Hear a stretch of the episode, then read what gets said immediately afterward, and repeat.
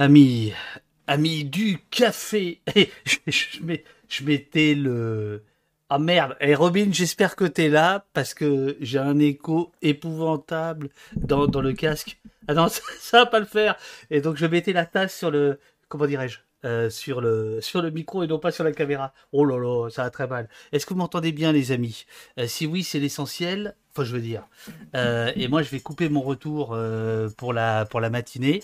Est-ce que c'est bon? Est-ce que c'est bon? Est-ce que vous m'entendez bien? Ou est-ce qu'il y a de l'écho? Vous entendez bien Bon, vous entendez bien. Bon, alors, c'est pas grave. Je vais faire un truc.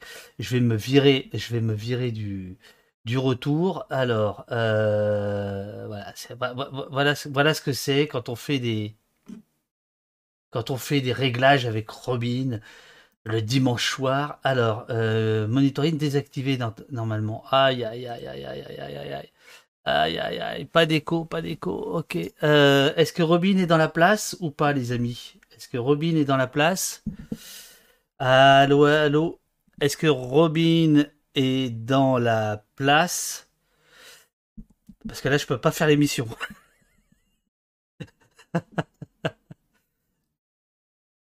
Robin est prévenu. Bon, il est 8h54. Je vois que un. Oh putain, c'est impossible.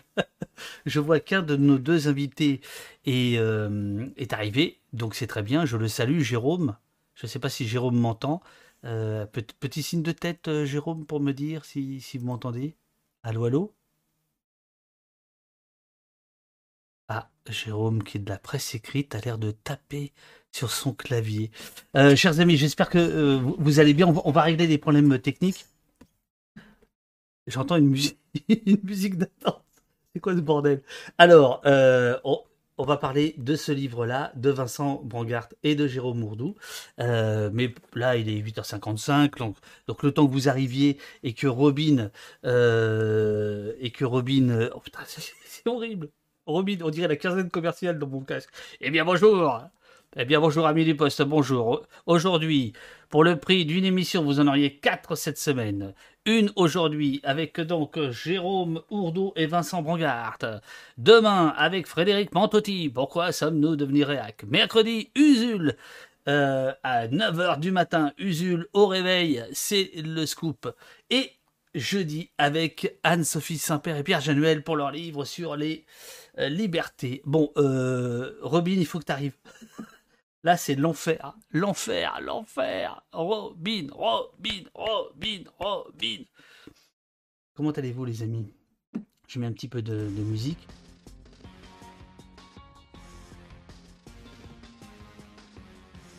Ok. Euh, est-ce que Robin est là? Attendez, comment, comment, je, comment je peux faire? J'arrête l'émission, je recommence? Oh la merde, il y a Jérôme qui s'est barré. Euh, donc on va, on va parler pendant euh, une bonne heure des coups de butoir faits aux libertés. Euh, voilà. Alors, alors, comment je pourrais faire C'est le câble est fixe. Attendez, je vais, je vais, je, vais, je vais trouver une solution par moi-même parce que là, il y a un vrai, vrai souci. Euh, filtre, filtre, filtre. Euh, non, c'est pas ici. Micro Yeti. Oui, oui, euh, Robin est prévenu. Robin est prévenu.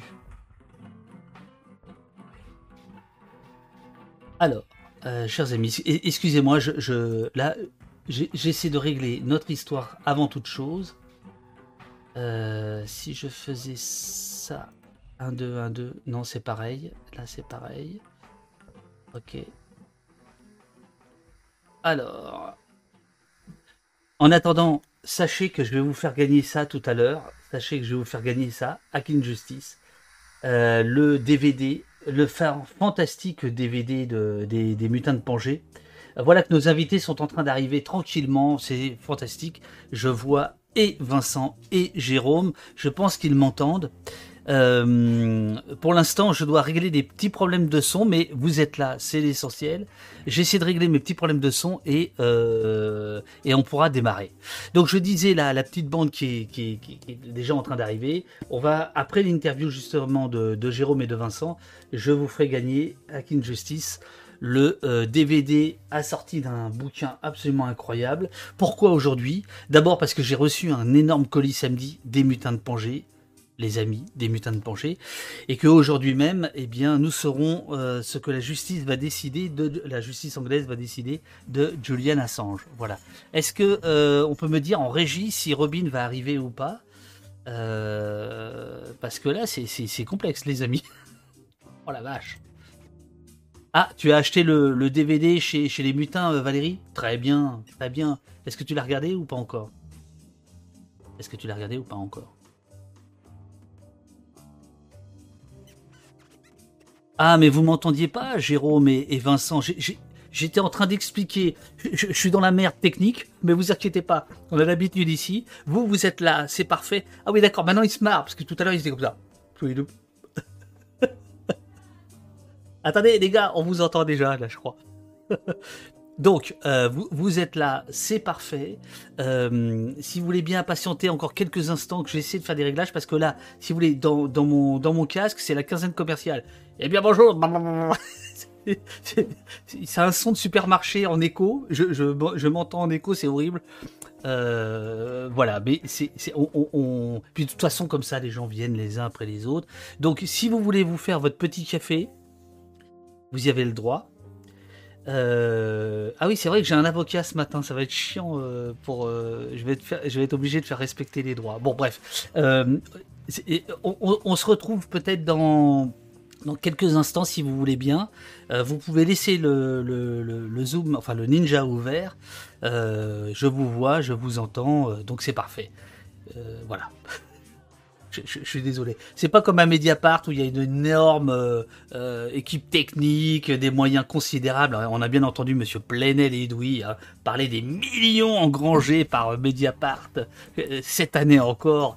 on l'a entendu à la à l'audition du Sénat. Non, c'était génial d'ailleurs. Je sais pas si vous étiez là, euh, chers amis, dans le, dans le chat, mais euh, vendredi, euh, on a donc écouté Isabelle Roberts, Eric Fotorino, Nicolas Beitou et Edoui Plenel, qui étaient au Sénat. Et figurez-vous qu'à la fin, ding, ding, ding, mon téléphone sonne, c'était Plenel. Donc on l'a pris en direct. c'est comme ça au poste. C'est le bordel. Oui, c'était cool, hein. C'était cool, Valérie, oui. Bon, alors, est-ce que, est que Robin arrive? Aucune nouvelle. Oh merde. Bon, alors, euh, chers amis, patientez deux petites secondes. J'essaie de voir comment je pourrais euh, arranger ça. Euh, sinon, je vais faire vais l'interview comme ça et puis, voilà quoi. Ah merde, ah, ça c'est un peu con quand même. micro Yeti, câble FX. Si je fais le câble FX, non, ça fait ça aussi le câble Firefox. Ok, ok, ok, ok. Bon, c'est pas grave, c'est pas grave. Je me démerder.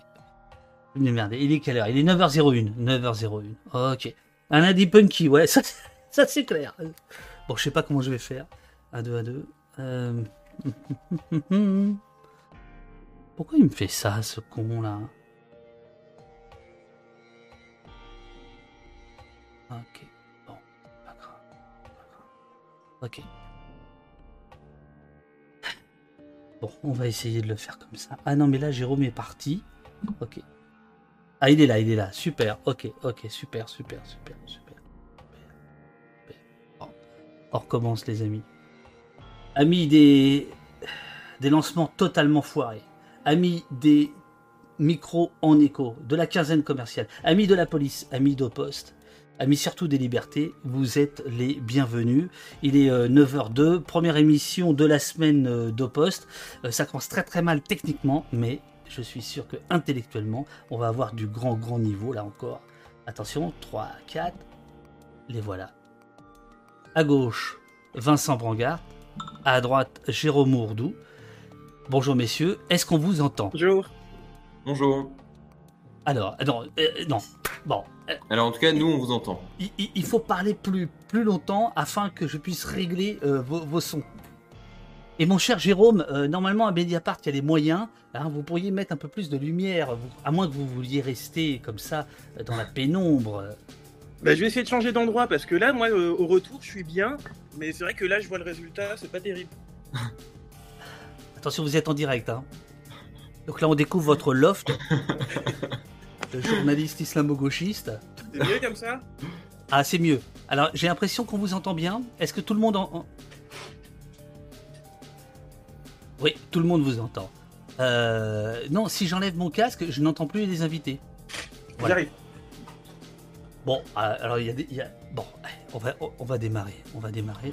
J'attends qu'il soit là. Je, je suis- je suis désolé, Vincent. euh, Avec ça tombe sur vous. Non, non, mais il n'y a pas de, pas de problème. Depuis, depuis deux, trois émissions, on avait réussi à faire un truc à peu près réglé. Et puis là, c'est le bordel. C'est de votre faute, en fait. C'est votre bouquin qui m'a, qui m'a perturbé.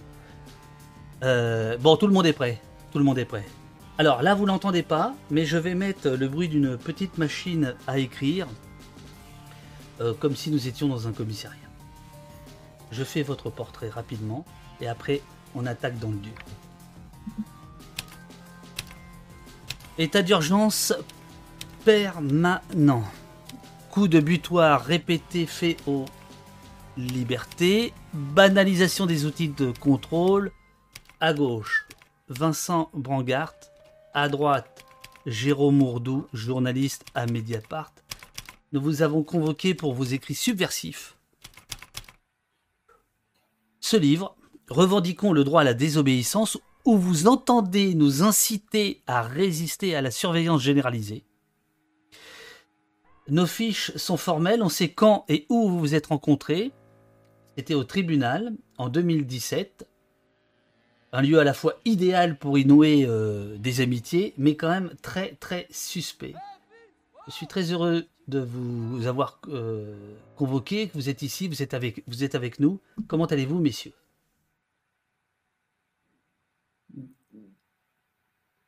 Ah, on- n'entend rien.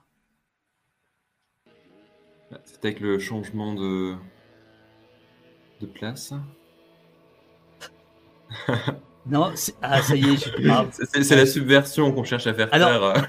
Alors, exceptionnellement, nous aurons une émission euh, avec un fond musical, car euh, les réglages que nous avons fait avec euh, Robin, euh, il y a la musique euh, en dessous. Bon, je suis désolé. On vous entend. Alors, on y va, on y va, on y va. Alors, donc, en 2017, vous vous rencontrez. Ra- Racontez-nous comment ça se passe. Je sais pas si Jérôme nous. Allez-y. Je vais, je vais, je vais y aller, non, parce que je me demandais si, si Jérôme voulait, voulait d'abord répondre, mais je crois qu'il a un problème avec son, avec son micro. Euh, mais en fait, en, en- en 2017, euh, moi, j'avais assuré la défense euh, d'un militant qui avait fait des graffitis contre les panneaux publicitaires, ce qu'on appelait les fameux déboulonneurs. Et donc, il était poursuivi de- devant le tribunal correctionnel pour avoir refusé Alors, un prélèvement Jérôme. Je- je- ADN. je- Ah oui, alors, on entend Vincent, mais on n'entend pas Jérôme. Ah, Alors, Jérôme, je pense que là, ça vient de chez vous. Je suis désolé. Ça marchait tout à l'heure, Jérôme. oui, ça fonctionnait bien, mais est-ce qu'il. On t'en- on t'entend pas? Jérôme, je, je- je- je suis désolé. Ah. Donc, c'était euh, action contre l'agression publicitaire, c'est ça? Exactement, c'était une action en fait contre l'action publicitaire. Euh, et lui était, euh, enfin ce militant était plus pertinemment poursuivi en fait pour euh, avoir refusé un prélèvement ADN Oui. parce que la loi en fait prévoit que dans le cadre notamment enfin du, du mise en cause, dans le cadre d'une garde à vue, euh, les, les policiers euh, peuvent prélever euh, l'ADN pour venir tout simplement alimenter un- le, le fichier génétique, mais que la, la personne qui, est, qui est mise en cause a la possibilité de refuser ce, ce- prélèvement, euh, sauf qu'en réalité, c'est- un, droit sans en être un, puisque euh, ce refus peut aussi l'exposer euh, à des poursuites pénales euh, qui sont de, de l'opportunité du parquet. Euh, et donc là, pour ce militant euh, auquel on reprochait simplement d'avoir fait des graffitis contre les publicités, eh bien le parquet avait fait le choix euh, d'ordonner des poursuites, donc il se retrouvait devant euh, le tribunal correctionnel. Euh, et donc c'est dans la salle d'audience que euh, on a fait euh, connaissance euh, avec euh, Jérôme Mourdeau, euh, puisque lui euh, avait notamment suivi euh, pour pour Mediapart euh, l'arrêt qui avait été rendu par euh, la Cour européenne des droits de l'homme euh, et qui euh, devait un peu euh, signer le début euh, d'un changement euh, dans la jurisprudence en France, puisque la Cour européenne des droits de l'homme avait considéré qu'il y avait une absence de proportionnalité dans le fait de ficher des individus pour des infractions de basse intensité, comme celle par exemple de dégradation qui, qui, nous, concernait, qui nous concernait ici. Jérôme. Vous m'entendez maintenant? C'est bon. Alors maintenant, vous, maintenant, vous êtes faits tous les deux. C'est parti. On y va. Donc, euh, Vincent vient de, de, raconter votre rencontre. Est-ce que, vous avez quelque chose à ajouter ou est-ce que c'est c'est ça? Oui, bah, je n'ai pas, euh, pas tout entendu, mais je, je, je, je, me, doute de ce qu'il a pu dire. Mais oui, c'est une affaire, donc celle d'Ivan Gradis, qui rassemblait un peu toutes nos préoccupations. C'est-à-dire qu'il y avait euh, à la fois cette question du fichage euh, hors de contrôle, euh, dont le donc le fichier national des empreintes génétiques, automatisé des empreintes génétiques, est peut-être le plus emblématique. Dont on parlera tout à l'heure, parce que vous, vous parlez dans votre livre du fichage comme une euh, passion française. Oui, et euh, il y avait en plus euh, le côté désobéissance civile avec euh, ce personnage qui Yvan Gradis, qui est vraiment quelqu'un qui revendique une non-violence dans ses actions et qui accepte d'être arrêté, de jouer le jeu de, la démocratie et qui, malgré ça, se retrouve devant les tribunaux. Et il y avait cette défiance de la France qu'on retrouve, qui est quand même beaucoup d'actualité vis-à-vis des, institutions européennes et du refus d'appliquer la jurisprudence de la Cour de justice de l'Union européenne. Voilà, dans cette petite affaire, entre guillemets, il y avait un peu un condensé de, beaucoup de choses qui sont développées dans les années suivantes. Quoi. Alors, euh, le, livre revendiquant la le droit à la désobéissance, en fait, c'est une euh, un fantastique euh, condensé de ce que j'ai appelé tout à l'heure les coups de butoir faits à la liberté, c'est-à-dire que vous, revenez sur, euh, sur ces dernières années, principalement, je dirais, ces 5-10 dernières années, même si parfois vous remontez loin, et ça on y viendra parce qu'il y a des, il parfois ça puise aux, aux, sources du 19e siècle, etc. Mais j'aimerais qu'on démarre par un sujet que vous abordez euh, qui est euh, la Covid, en disant que euh, la, Covid est un, alors je, vous cite précisément, un une formidable occasion de banaliser les outils de contrôle et d'y accoutumer les citoyens. Bon, ici au poste, on est au courant, d'accord? On, on, on sait à peu près ça.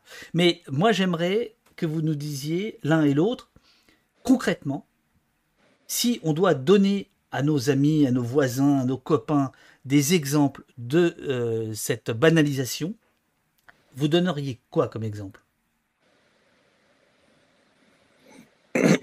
Bah, ça, ça, euh, et, ça va pas être facile de les faire parler. Hein. Les mecs là, il, y a l'avocat et le journaliste. Il y a celui qui a l'habitude de, dire à ses clients "tu mens, tu dis rien". il y a le journaliste qui, qui, est dans le métier de protéger ses sources, qui dit rien. Bon, c'est pas gagné. Euh, aidez-moi dans le chat.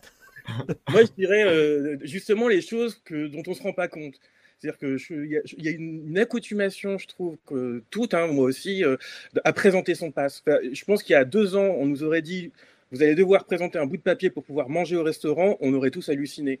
Et euh, je crois vraiment qu'il y, a déjà une accoutumation, et il faut, je pense qu'il suffit de se reprojeter deux ans en arrière et se dire, imaginez dans deux ans, votre situation en termes de liberté, c'est ça. Et je crois que personne d'entre nous n'aurait euh, réalisé, n'aurait parier sur ça, quoi. Et moi, ce qui m'avait beaucoup marqué, euh, je trouve vraiment, c'est euh, le premier jour du confinement. C'est-à-dire que euh, je sais pas si d'autres ont ressenti ça, je, sais que l'autre. par, confinement, vous entendez le grand confinement? Oui, celui du mois de mars. Le, premier jour, quand on sort, les rues vides et les policiers partout. Et moi, c'est, je crois, la première fois dans ma vie où je me suis dit, il est possible de mettre un pays sous clé. C'est-à-dire qu'il y a vraiment, ça a été une démonstration de force, je trouve, ce, premier confinement. Donc oui, il est possible de mettre sous clé une population totalement du jour au lendemain. Quoi. Donc moi, c'est vraiment ça, ce, premier jour de confinement qui montre la puissance de l'État et euh, ce fait que bah, deux ans après, on, est réduit à faire des choses qu'on n'aurait jamais acceptées il y a deux ans. Quoi. Non, moi, enfin, moi, si, je devais euh, mentionner un exemple, un exemple concret, ben, je, mentionnerais par exemple le, cas de Déborah, euh, qui était cette, cette, jeune femme donc, qui avait été contrôlée par la police dans un centre commercial parce qu'elle ne portait pas son masque. Euh, et euh, l'interpellation euh, va se dérouler de façon extrêmement brutale et elle va se retrouver quelques jours plus tard à, perdre, à perdre son enfant parce qu'elle était enceinte de plusieurs, de plusieurs mois et donc elle va accoucher d'un enfant mort. Et, ce qui montre, une information judiciaire est en cours, mais ce qui montre en fait le, changement, le changement de paradigme, un changement de paradigme qui fait que déjà on est en train de s'accoutumer a une, une puissance administrative à laquelle on confère des droits extrêmement importants et une difficulté aussi en pratique à pouvoir remettre en cause ces, mêmes, ces mêmes prérogatives. on en rediscutera peut-être aussi compte tenu de la décision qui a été rendue par le Conseil constitutionnel concernant le pass, le pass vaccinal, où on est dans un état qui dit non seulement avec des, des pouvoirs, parce que l'idée de l'état d'urgence, que ce soit celui de l'état d'urgence antiterroriste ou de l'état d'urgence anti, je vais dire, sanitaire, c'est toujours cette idée de transférer des prérogatives exorbitantes sur les autorités administratives. le Premier ministre, on a vu dans le cadre en tout cas de post-2015, c'était déjà le cas avec les mesures d'assignation à résidence, avec les mesures qui pouvaient concerner aussi donc la fermeture de certains lieux de culte, qu'on revoit d'ailleurs dans le cadre de la loi séparatisme. et on a, on a ces mêmes prérogatives qui sont confiées à la puissance administrative dans le cadre de l'état d'urgence sanitaire. et on voit les mêmes dérives à l'œuvre, et ces dérives aussi qui interrogent un fonctionnement de société, notamment dans le rôle que peuvent occuper les policiers et dans cette incapacité aussi à leur voir reconnaître un droit de discernement.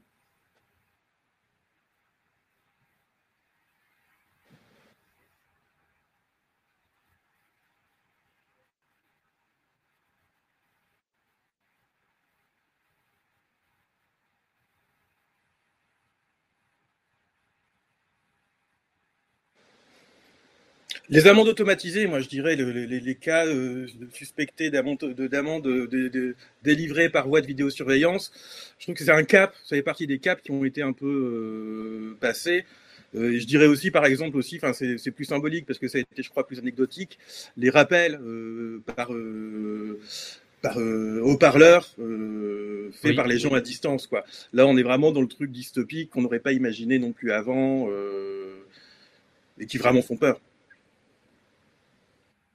Vous, page 15, vous, écrivez euh, que le droit commun est contaminé par la législation, euh, les législations d'exception. C'est un, peu, Vincent, ce que, vous venez de dire. Donc, il y a ce qu'on est en train de vivre aujourd'hui. Je, vais être obligé de me faire, et ça me fait plaisir face à un avocat notamment, de me faire l'avocat du dire, peut-être même le procureur. Euh, ce qu'on nous vend aujourd'hui, la salade qu'on nous vend, c'est de nous dire, non mais tout ça, c'est exceptionnel parce que la situation est exceptionnelle. Donc vous, vous êtes en train d'agiter des peurs en disant que ça va contaminer le droit, que ça va s'inscrire dans la durée. C'est faux, c'est archi faux. Comment vous vous défendez? Bah, déjà, enfin, ce qui, ce qui, il y, a une certitude, c'est que l'État, enfin, a l'habitude, ou en tout cas, nous avons désormais l'expérience de ces, de ces périodes d'exception parce qu'on sait que depuis 2015, la France a vécu plus de la moitié du temps euh, sous un régime d'exception. C'est ça. Euh, et ce que, ce que nous avions vu, en fait, ce qui est, ce qui est très particulier avec l'état d'urgence sanitaire, c'est qu'on aurait pu être surpris si nous n'avions pas connu l'état d'urgence antiterroriste. C'est-à-dire que on aurait pu être surpris parce que finalement, on aurait été confronté à des changements législatifs complètement inédits. et en réalité, euh, on avait déjà tous les indices pour voir que c'était des législations qui potentiellement peuvent avoir pour effet non seulement euh, d'être répétées dans le temps euh, et de connaître aussi une inscription le droit commun. Ça avait été le cas au moment de l'état d'urgence antiterroriste post-2015 où il avait été décrété, puis prolongé, et puis finalement, le législateur s'était dit, mais en fait, il était confronté à cette difficulté qu'il fallait sortir de l'état d'urgence, mais en même temps, sortir de l'état d'urgence, c'était reconnaître auprès du grand public qu'il euh, il avait une efficacité euh, toute relative. Euh, et donc le choix qui était adopté par le législateur, c'est par la loi SILT, la loi de 2017, d'intégrer donc ces prérogatives qui étaient avant dans la loi de 1955 dans le cadre dans le cadre de cet état d'urgence, j'allais dire presque permanent puisque désormais il fait partie des outils des outils communs. Mais c'est vrai que le fait est qu'il y, a beaucoup de personnes je veux dire, qui décrivent cette, cette, introduction dans le droit commun euh, des d'exception. Et de, façon assez, d'ailleurs, enfin, euh, remarquable, c'est que euh, autant ça pouvait paraître un peu, si je puis dire, inédit encore en 2015-2016, où il, y avait, il y avait véritablement ce, ce, constat qui pouvait être annoncé par certains juristes. Aujourd'hui, on est dans une étape supplémentaire. C'est-à-dire que je pense que plus personne ne peut questionner cette question de la pérennisation des états d'exception, cette question de l'introduction dans le droit commun de ces outils complètement exorbitants. Mais les, questions que nous posons dans le livre, c'est plutôt, notamment au titre de, de, ces développements, comment est-ce que concrètement, il peut y avoir aussi des incidences, notamment dans le contrôle qui est opéré par le juge administratif, des mesures qui sont prises au moment de ces états d'urgence. Au moment Vincent, il faut peut-être expliquer ce que c'est que le juge administratif. Alors, parce que bah, j'ai oublié de préciser. Vincent Brangard, vous êtes collaborateur ou associé Associé, associé. Oh la vache il est associé de maître Bourdon William, euh, qui pendant euh, des années, je crois que c'est encore le cas, a été catalogué comme euh, l'avocat ou un des, un des avocats les plus influents de Paris. Donc le, le gars à gauche là, qui a l'air tout, tout jeune, tout ça, c'est du sérieux quoi, je, vous le dis. par ailleurs, Robin, j'ai toujours la quinzaine commerciale dans les oreilles. Hein. C'est le bordel.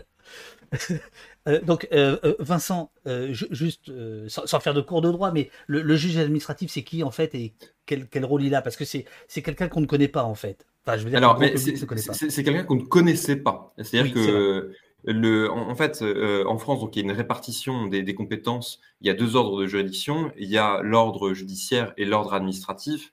et en gros, les juridictions administratives ont à connaître de tous les contentieux qui concerne les fonctionnaires et qui concerne euh, l'administration euh, de façon, de façon un peu globale. Enfin, il y a quelques exceptions, notamment par rapport aux voies de fait, ou ça peut être de la compétence du judiciaire, mais en tout cas, en gros, c'est le juge de l'administration, c'est le juge, c'est le juge de, des, pouvoirs publics.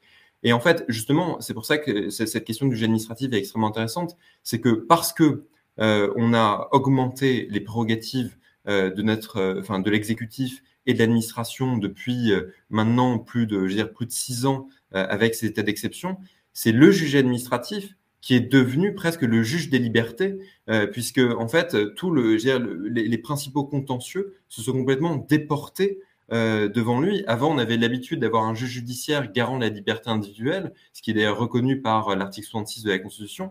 Mais désormais, puisqu'en fait, les mesures les plus attentatoires aux libertés sont de la compétence du juge administratif, c'est lui euh, qui en connaître. Lorsqu'il y avait euh, le confinement, lorsque évidemment on a, on a contesté encore euh, les mesures de, port du masque et l'ensemble de ces mesures, on voit que systématiquement c'est devant lui qu'on va. Mais il y, a, a, aussi des problèmes structurels par rapport à ce juge qui a une proximité avec l'État, et je pense notamment au Conseil d'État, qui est donc la, formation suprême de, l'ordre administratif, qui a cette double casquette à la fois euh, conseiller euh, du gouvernement euh, et également juge, juge du contentieux. donc voilà pour la présentation en tout cas du juge administratif, mais simplement, je disais tout à l'heure que donc il y, avait désormais ce constat qui était fait par un certain nombre de juristes de ce transfert dans le droit commun des outils, des outils d'exception, mais aussi c'est tout ce que ça amène et tout ce que ça engendre en termes de changement psychologique dans, dans, la manière de, de contrôler. Un exemple eh oui. rapide, par exemple, sur la, sur la question des notes blanches. Vincent, on n'a pas fait exprès, mais c'est aujourd'hui même que le pass vaccinal est, est, mis en place. On va en parler dans quelques instants, parce que j'ai vu un tweet de vous hier. Mais j'imagine que c'est quand vous parlez de mise en place et de, et de transfert finalement de, de, de, pouvoir euh, coercitif, de pouvoir de police, c'est de ça dont vous voulez parler, c'est ça? C'est exactement ça, parce que en fait, qui dit aussi transfert euh, sur des, des, autorités de, police dit aussi euh, gestion preuves euh, différentes et parfois inéquitables euh, entre, entre les justiciables. Par exemple, sur, sur, la question de la, sur la question de la note blanche, au moment de l'état d'urgence euh, antiterroriste, nous, on a défendu, ben, justement, d'ailleurs, avec, avec mon confrère associé William Bourdon, un certain nombre de personnes qui avaient été assignées à résidence par, par l'État parce qu'ils étaient considérés comme étant des, des, menaces. Et on était à l'origine de la première suspension d'une assignation à résidence devant le Conseil d'État. Et cette première suspension euh, par le juge administratif, c'était aussi de dire que il a reconnu malgré tout l'admission de la note blanche, donc qui est un document non daté, non sourcé, avec un certain nombre d'affirmations. Alors ça, euh, vous, vous revenez euh, dans, dans, le livre, ça c'est extrêmement important. C'est-à-dire que, euh, de par votre expérience d'avocat, vous vous rendez compte combien il y a d'affaires qui reposent finalement sur des informations euh, anonymes ou anonymisées euh, dont, on, ne peut pas aller chercher la source, dont on ne peut pas contester en réalité leur, véracité. Hein, ce sont ce qu'on appelle les notes blanches. Totalement. La, note blanche, au départ, on, l'a vu arriver enfin, post, post novembre 2015, où globalement, en fait, les personnes qui se voyaient notifier des, arrêtés, notamment des, arrêtés d'assignation à résidence, on leur notifiait simplement un document administratif avec des affirmations péremptoires, mais ils n'avaient aucune preuve en fait de ce qui était soutenu par l'administration. Et pour obtenir les preuves, ils étaient obligés euh, d'introduire des recours devant les tribunaux administratifs pour forcer le ministère de l'Intérieur à produire les éléments sur lesquels il fondait sa mesure. Et en fait, on a vu que la plupart du temps, c'était donc des documents, ces fameuses notes blanches, documents non sourcés, non signés, qui contenaient simplement des affirmations. Et ça pouvait être euh, parfois, enfin, on pouvait vraiment se demander quelle était l'origine de ces affirmations. Est-ce que c'était une dénonciation euh, faite par un voisin? Est-ce que c'était une surveillance euh, qui était faite par des services de renseignement? Et donc, il y a eu cette production. Et au départ, il y avait véritablement des questions qui pouvaient se poser par rapport à la recevabilité devant le juge d'une note blanche, mais progressivement, en fait, la, jurisprudence a admis que si elles étaient suffisamment précises et circonstanciées, elles devaient valoir moyen de preuve. Et donc, c'est pour ça que je disais, c'est pas simplement la question du transfert de, de prérogatives exorbitantes dans le droit commun qui se pose, mais c'est tous ces petits changements c'est-à-dire ces petits changements qui sont continuels, où à chaque fois, en fait, ce sont des étapes supplémentaires. Aujourd'hui, on admet la note blanche est quasiment plus discutée devant les juges administratifs. C'est-à-dire qu'on admet que c'est la jurisprudence. Et c'est ça qui est dangereux. Parce que maintenant, on le voit notamment dans le cadre des fermetures de mosquées euh, prises euh, euh, dans, dans, le cadre de la loi séparatisme.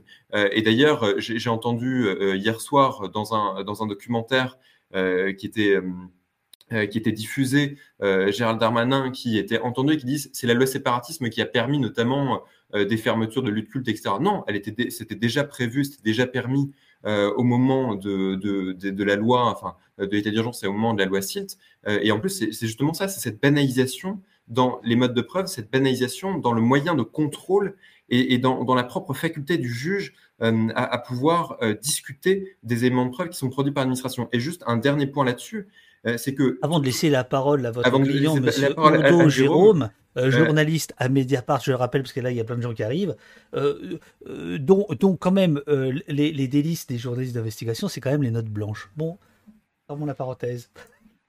Et, simplement un, dernier point, ce que je veux dire, vraiment, c'est pas le, le, livre, c'est pas simplement du théorique sur une compilation de lois, etc. C'est vraiment des, choses, des choses concrètes. C'est que cette manière de, de, contrôler les mesures qui étaient prises euh, dans le cadre de l'état d'urgence, on va la retrouver euh, dans le cadre des mesures euh, de l'état d'urgence sanitaire. C'est-à-dire que moi, on, a vu des audiences, on a, été notamment dans les audiences qui concernaient en, en décembre 2020 la fermeture des, théâtres.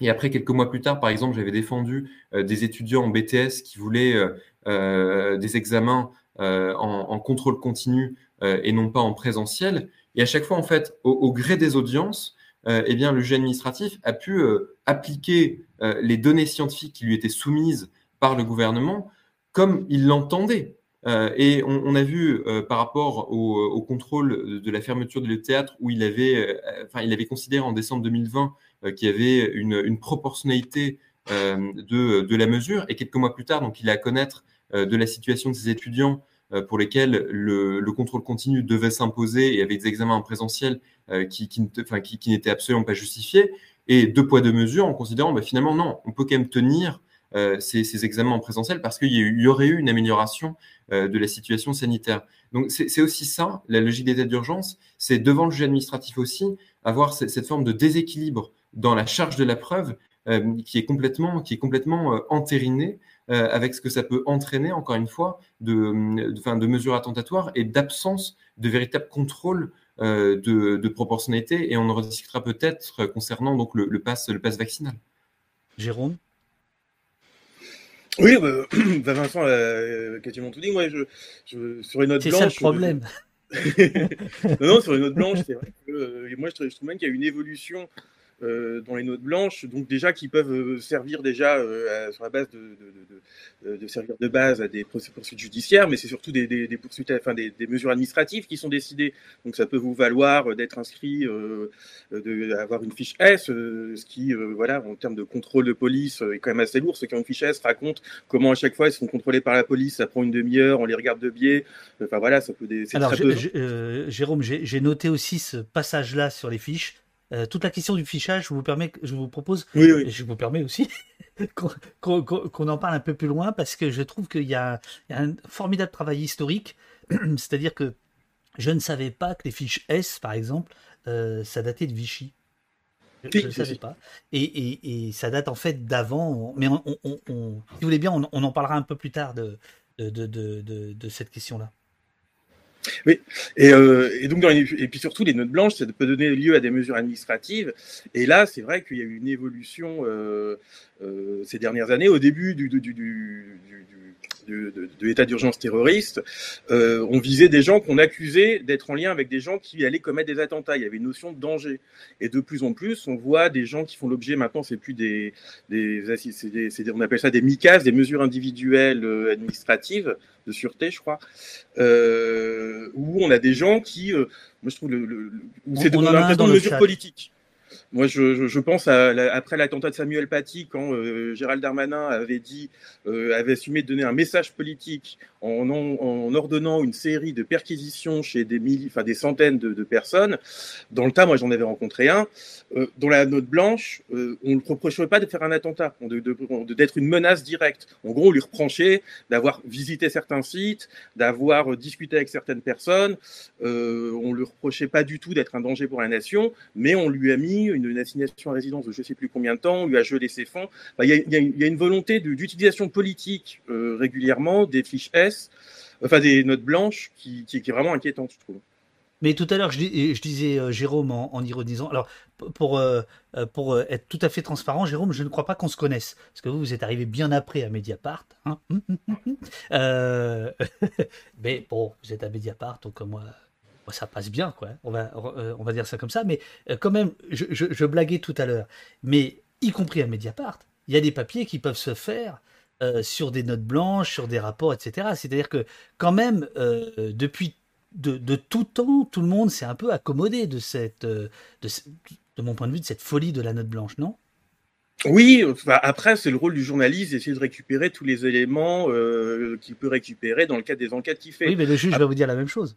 Mais oui, mais le, je pense qu'un voilà, bah, comme un juge ne devrait pas fonder une décision seulement sur une note blanche, un journaliste qui fonderait un papier seulement sur une note blanche, ça serait assez inquiétant. En l'espèce, notre grand spécialiste à Mediapart, c'est Mathieu Su, qui fait des papiers euh, totalement blindés. J'ai jamais vu un de ces papiers basé seulement sur une note blanche. Euh, justement, oui, c'est un, journaliste qui se baserait un papier euh, simplement sur une note blanche, ça serait assez, assez fragile, je trouve. La note blanche ne suffit pas, c'est non sourcé, non daté. Euh, qu'on a une note blanche, faut retrouver la personne qui a écrit la note blanche, l'interroger, aller voir la personne qui fait l'objet de cette note blanche pour vérifier les faits évoqués dans la note blanche qui correspondent bien à la réalité, ce qui, dans beaucoup de cas, euh, en fait, euh, n'est pas le cas. Enfin, dans beaucoup de cas.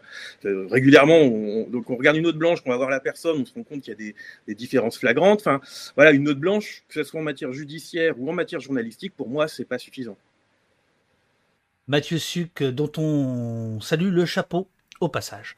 Euh, euh, euh, Vincent, on revient deux secondes sur la crise sanitaire et après, si vous voulez, on ira sur le fichage parce que je vois que le chat s'anime autour de, des fichages.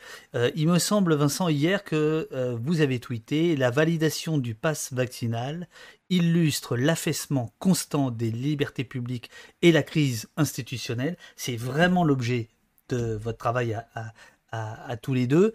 Là encore, concrètement, en quoi l'affaissement est illustré par ce passe vaccinal? Alors concrètement, ça revient véritablement euh, à, ce que, à ce que, je disais tout à l'heure euh, par rapport à la, je à la pratique et à la manière euh, de, discuter des données scientifiques avec, je lorsque est face à un juge administratif et lorsqu'on conteste, lorsqu'on conteste les mesures. Il faut vraiment bien comprendre qu'il y a des mesures qui ont été contestées euh, c'est vrai, parfois elles l'ont été avec succès. Je pense notamment à la question du, euh, port du masque, mais qui est finalement assez euh, marginale par rapport à l'ensemble des mesures qui ont, été, qui ont été prises. Et en plus, non seulement elle était marginale, et elle était manifeste. C'est-à-dire que le fait est que chacun voyait bien que dans certaines rues, lorsqu'il y avait personne, il y avait une absence de proportionnalité dans le fait de porter le masque, si ce n'est pour se prévenir soi-même de soi-même. Donc, je veux dire, il y avait, il y avait une absence de cohérence qui a été censurée par le juge administratif, mais la plupart du temps, la plupart du temps, on se retrouve face à un juge administratif qui quoi? On, dit, on vient, on vient contrôler euh, une mesure, on vient, euh, opposer, en tout cas, on vient euh, déférer à sa censure une mesure qui est prise par, l'exécutif. Mais les seules données scientifiques dont le juge dispose, c'est celles qui sont confiées par le ministère de la Santé, avec donc la présentation qui, qui en est faite. Euh, suivant, je veux dire, suivant la nature des cours, mais suivant euh, euh, la, stratégie aussi politique qui, peut y avoir. Je disais par exemple par rapport à la fermeture des, salles de théâtre, où on disait en fait il y avait des jauges de remplissage qui étaient parfaitement respectées, où elles étaient peut-être à 30% de, de, remplissage, et le, le, le week-end même euh, euh, enfin, qui a précédé le contrôle de cette mesure par le juge administratif, on a vu des scènes avec plusieurs centaines de personnes dans les centres commerciaux euh, à, à, je à 1 mètre ou 30 centimètres les, les, les, unes des autres. Et on a dit, mais comment est-ce qu'on peut justifier en fait? Je veux dire, Si c'est un principe de précaution absolue, à ce moment-là, il ne peut pas connaître d'application à géométrie variable. Comment est-ce qu'on peut tolérer qu'il y ait des personnes qui sont dans les centres commerciaux et que de l'autre, et je parle même pas de denrées alimentaires, hein, je parle de centres mmh, commerciaux, et que de l'autre, euh, la culture euh, se, trouve complètement bloquée. Et d'ailleurs, j'en veux pour preuve qu'en décembre 2021, le juge belge a lui admis, enfin, alors même qu'il y avait déjà l'apparition du variant Omicron, qu'il y avait une absence de proportionnalité de la fermeture des salles de théâtre, un raisonnement qu'aurait très bien pu avoir le Conseil d'État en France. Sur, la question du pass, euh, vaccinal, déjà, il, y a eu, il y a eu un transfert, il y a eu un glissement dans la manière euh, de présenter les choses par euh, le pouvoir, exécutif. C'est-à-dire que euh, au départ, on a, toujours été catégorique sur le fait que la vaccination pouvait permettre et permettait une, une, moindre, une moindre contamination et une moindre contagion, dont acte. C'était en tout cas ce qui était soutenu, c'était les objectifs qui étaient poursuivis par, par la politique sanitaire, mais on a su, à travers les, les différents indicateurs euh, au moment de l'apparition de Omicron et surtout euh, après, quelques mois que euh, le vaccin, qui est d'ailleurs antérieur à ce variant, n'a pas d'effet sur la contagion, mais qu'elle a un effet ou qu'elle aurait des effets contre, contre les cas graves. Donc, ce qui veut dire que déjà, c'est un changement dans, dans, la manière de raisonner, puisqu'on ne parle plus d'un vaccin qui aurait des effets contre la contamination, mais qui aurait des effets contre les cas graves. Donc, je veux dire, en matière de proportionnalité, c'est pas du tout la même chose euh, que de vouloir limiter les cas graves ou que de vouloir limiter euh, euh, la, contagion. Et... Quand, vous parlez de proportionnalité, c'est un peu comme pour les questions de police, c'est-à-dire que la, justice juge normalement toujours avec cette idée de derrière de est-ce qu'elle est proportionnelle ou pas? Est-ce que la, la, décision est proportionnelle? Euh, Est-ce que les, les, les, le, dispositif, l'arsenal juridique est proportionnel ou pas? C'est ça le, Exactement, exactement. En fait, on a, enfin, on a vu, c'est un peu ce principe, ce principe général euh, qui veut que lorsque on reconnaît en fait euh, qu'il puisse y avoir des mesures attentatoires aux libertés individuelles, mais en fait, que ce soit dans le cadre de l'état d'urgence terroriste, encore une fois, et l'état d'urgence sanitaire, c'est la question de la finalité. C'est-à-dire qu'on oppose la finalité avec euh, l'atteinte au droit. Et donc, il y a une, espèce de balance qui est faite par le juge en se demandant est-ce que l'atteinte qui est portée aux libertés individuelles est proportionnée par rapport euh, à la finalité? Et là où je dis qu'il y a eu, euh, il y a eu un, si je puis dire, une, progression dans la manière de raisonner du juge administratif, c'est que euh, grâce aux mesures ou à cause des mesures qui avaient été prises au moment de la, lutte contre le terrorisme, il s'est habitué à ce que la finalité l'emporte quasiment sur euh, la proportionnalité. Et donc, pour finir sur cette question du pass vaccinal, déjà, on sait qu'il est question essentiellement, si ce n'est exclusivement, de lutter contre les cas graves et donc de permettre une moindre pression sur le, service, le service hospitalier, avec tous les raisonnements d'ailleurs que ça induit, puisqu'il y avait toute cette question de la fermeture de lits, qui avait, notamment été soulevé par la Commission nationale consultative des droits de l'homme en 2020 euh, dans son avis, où elle disait qu'elle s'interrogeait sur le caractère un peu plus global euh, de la lutte contre l'épidémie et la nécessité aussi de revoir euh, ces questions de politique publique et notamment d'accès aux soins et d'ouverture de lits. Donc ça, c'est le premier point. Et après, le deuxième, je veux le deuxième point, toujours par rapport à ce, à ce, contrôle de proportionnalité, euh, c'est que vous, avez euh, une, vaccination euh, qui, en plus, contrairement par exemple à des vaccinations qui avaient été admises par le, le, juge administratif et le Conseil constitutionnel, et je pense notamment aux enfin, à la vaccination des enfants concernant, concernant certains, certaines maladies. vous avez en plus une vaccination pour laquelle on, sait que les, les, effets sont extrêmement limités dans le temps. C'est-à-dire que le contrôle de proportionnalité, en plus, aurait dû s'exercer à la lumière du fait que vous êtes contraint de vous faire vacciner euh, à, des échéances extrêmement répétées dans le temps, de 3 à 4 mois, si vous voulez conserver euh, une, une, immunité ou si vous voulez conserver un effet euh, contre, les cas graves. Donc, on voit qu'il y, a des entraves qui sont extrêmement graves qui sont portés aux libertés individuelles parce que vous pouvez pas aller dans les restaurants, parce que vous pouvez pas aller dans un certain nombre de lieux. Et finalement, c'est en fait une vaccination obligatoire qui ne dit pas son nom, euh, parce que euh, lorsque on vous dit bah, vous avez toujours la de ne pas vous faire vacciner, mais qu'en même temps vous êtes privé euh, de 80% des activités de la vie quotidienne, ça revient à une vaccination obligatoire. Et qu'en même temps, cette vaccination obligatoire repose sur une incertitude scientifique et surtout sur une nécessité d'avoir une répétition euh, de la vaccination, alors là, vous avez tous les indices effectivement d'une disproportion qui pouvait peut-être ne pas se poser euh, au moment du pass sanitaire, parce que notamment on avait permis euh, d'avoir la production d'une attestation d'un test négatif, ce qui disparaît avec, le pass vaccinal. Donc si je peux dire, au moment où on a le plus d'interrogations scientifiques sur l'efficacité de ce vaccin euh, contre les, variants de la Covid-19, c'est ce même moment où le législateur prend euh, le parti euh, de revenir à une vaccination obligatoire et qui a encore plus d'autant plus d'autant moins de sens que on voit qu'il y a un taux d'incidence extrêmement élevé parce que vous avez des taux de contamination très élevés, mais qu'en même temps vous avez une stabilité, en tout cas suivant les dernières informations qu'on a, euh, du nombre de personnes qui sont en soins critiques ou du nombre de personnes euh, qui font l'objet d'hospitalisation. Et donc on a le sentiment que tout ça n'a pas été pris en considération par le Conseil constitutionnel lorsqu'il a eu à connaître de la mesure. Maître, L'heure des plaidoiries n'est pas arrivée. Laissez parler votre camarade de jeu. Mais j'ai l'impression que Ourdo, il passe son temps à regarder le chat, non? C'est ça, hein? Non, je l'écoute. Euh. c'est pour ça que c'est bien de faire un bouquin à deux, quoi. On a, on a chacun nos, nos spécificités vos marottes, vos spécificités. Euh, Gitane dans le chat que je salue euh, vous dit euh, n'est-ce pas une aubaine pour le gouvernement euh, de trouver un bon prétexte pour atomiser la culture et d'une certaine manière ce qui se dégage un petit peu des, réactions dans le, dans, dans le chat, c'est est-ce que vous pensez que enfin, comment on peut mesurer la part de cynisme dans l'idée, je crois que c'est l'objet de votre livre, dans l'idée de euh, de, prétexter de la crise sanitaire pour pousser le contrôle euh, des citoyens. Est-ce qu'on peut aller là ou est-ce que ça s'est déjà versé dans une forme de complotisme? Qui a un plan défini euh, et une volonté euh, d'instrumentaliser euh, prédéfinie, oui, enfin je pense pas. Je pense pas que par exemple ils aient visé la culture dès le début, mais que maintenant chaque crise soit un réflexe, qui a un, réflexe un petit peu à l'occasion de chaque crise de pousser des idées déjà existantes.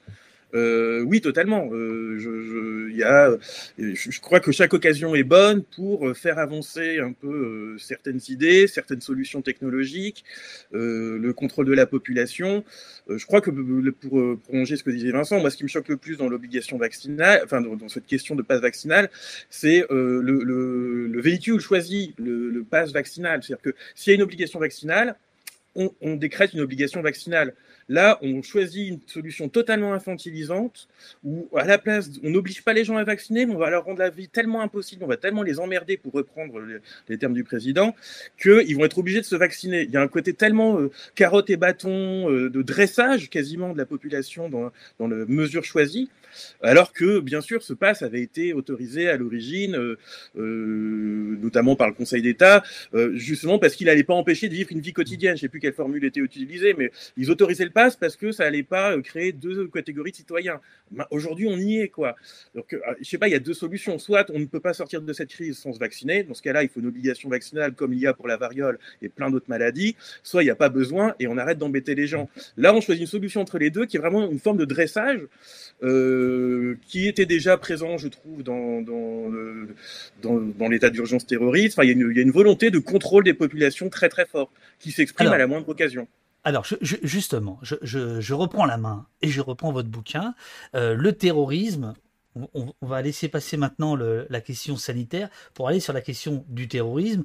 Euh, par rapport à votre livre, revendiquons le, droit à la désobéissance, qui est donc, je le dis parce qu'il y a beaucoup, beaucoup de gens qui sont arrivés d'un coup, euh, qui essaient de comprendre ce qui est en train de nous arriver, les coups de butoir qui sont faits aux libertés fondamentales en France depuis 5-10 ans.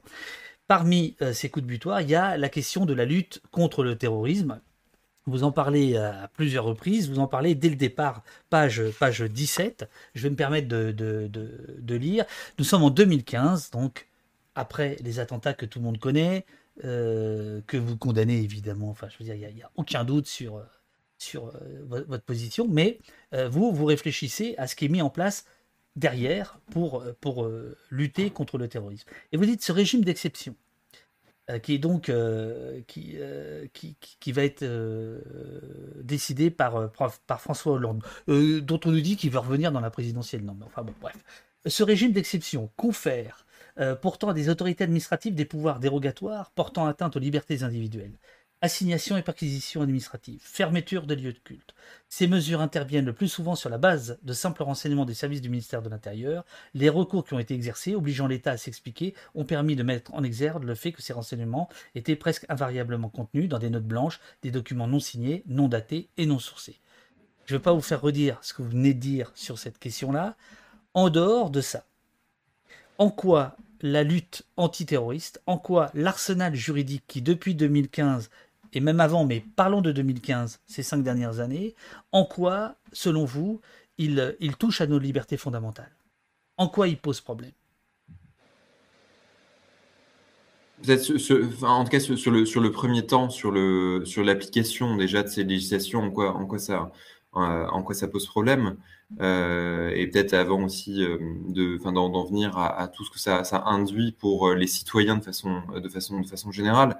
Euh, c'est que effectivement euh, l'état d'urgence déjà, c'est vrai que l'état d'urgence euh, là sanitaire avec cette question du, du, pass qu'on a évoqué tout à l'heure a fait que bah, il y a de plus en plus de voix aujourd'hui qui s'élèvent contre contre le pass vaccinal. C'était un peu plus, j'ai dire, non pas. Bah, par exemple, là, il y, a, il y a 366 personnes en ce moment, ce qui est beaucoup pour au poste. Euh, donc on sent que c'est vrai que cette question-là intéresse beaucoup de monde, mais il ne faut, pas, il faut pas se leurrer, on est ultra minoritaire.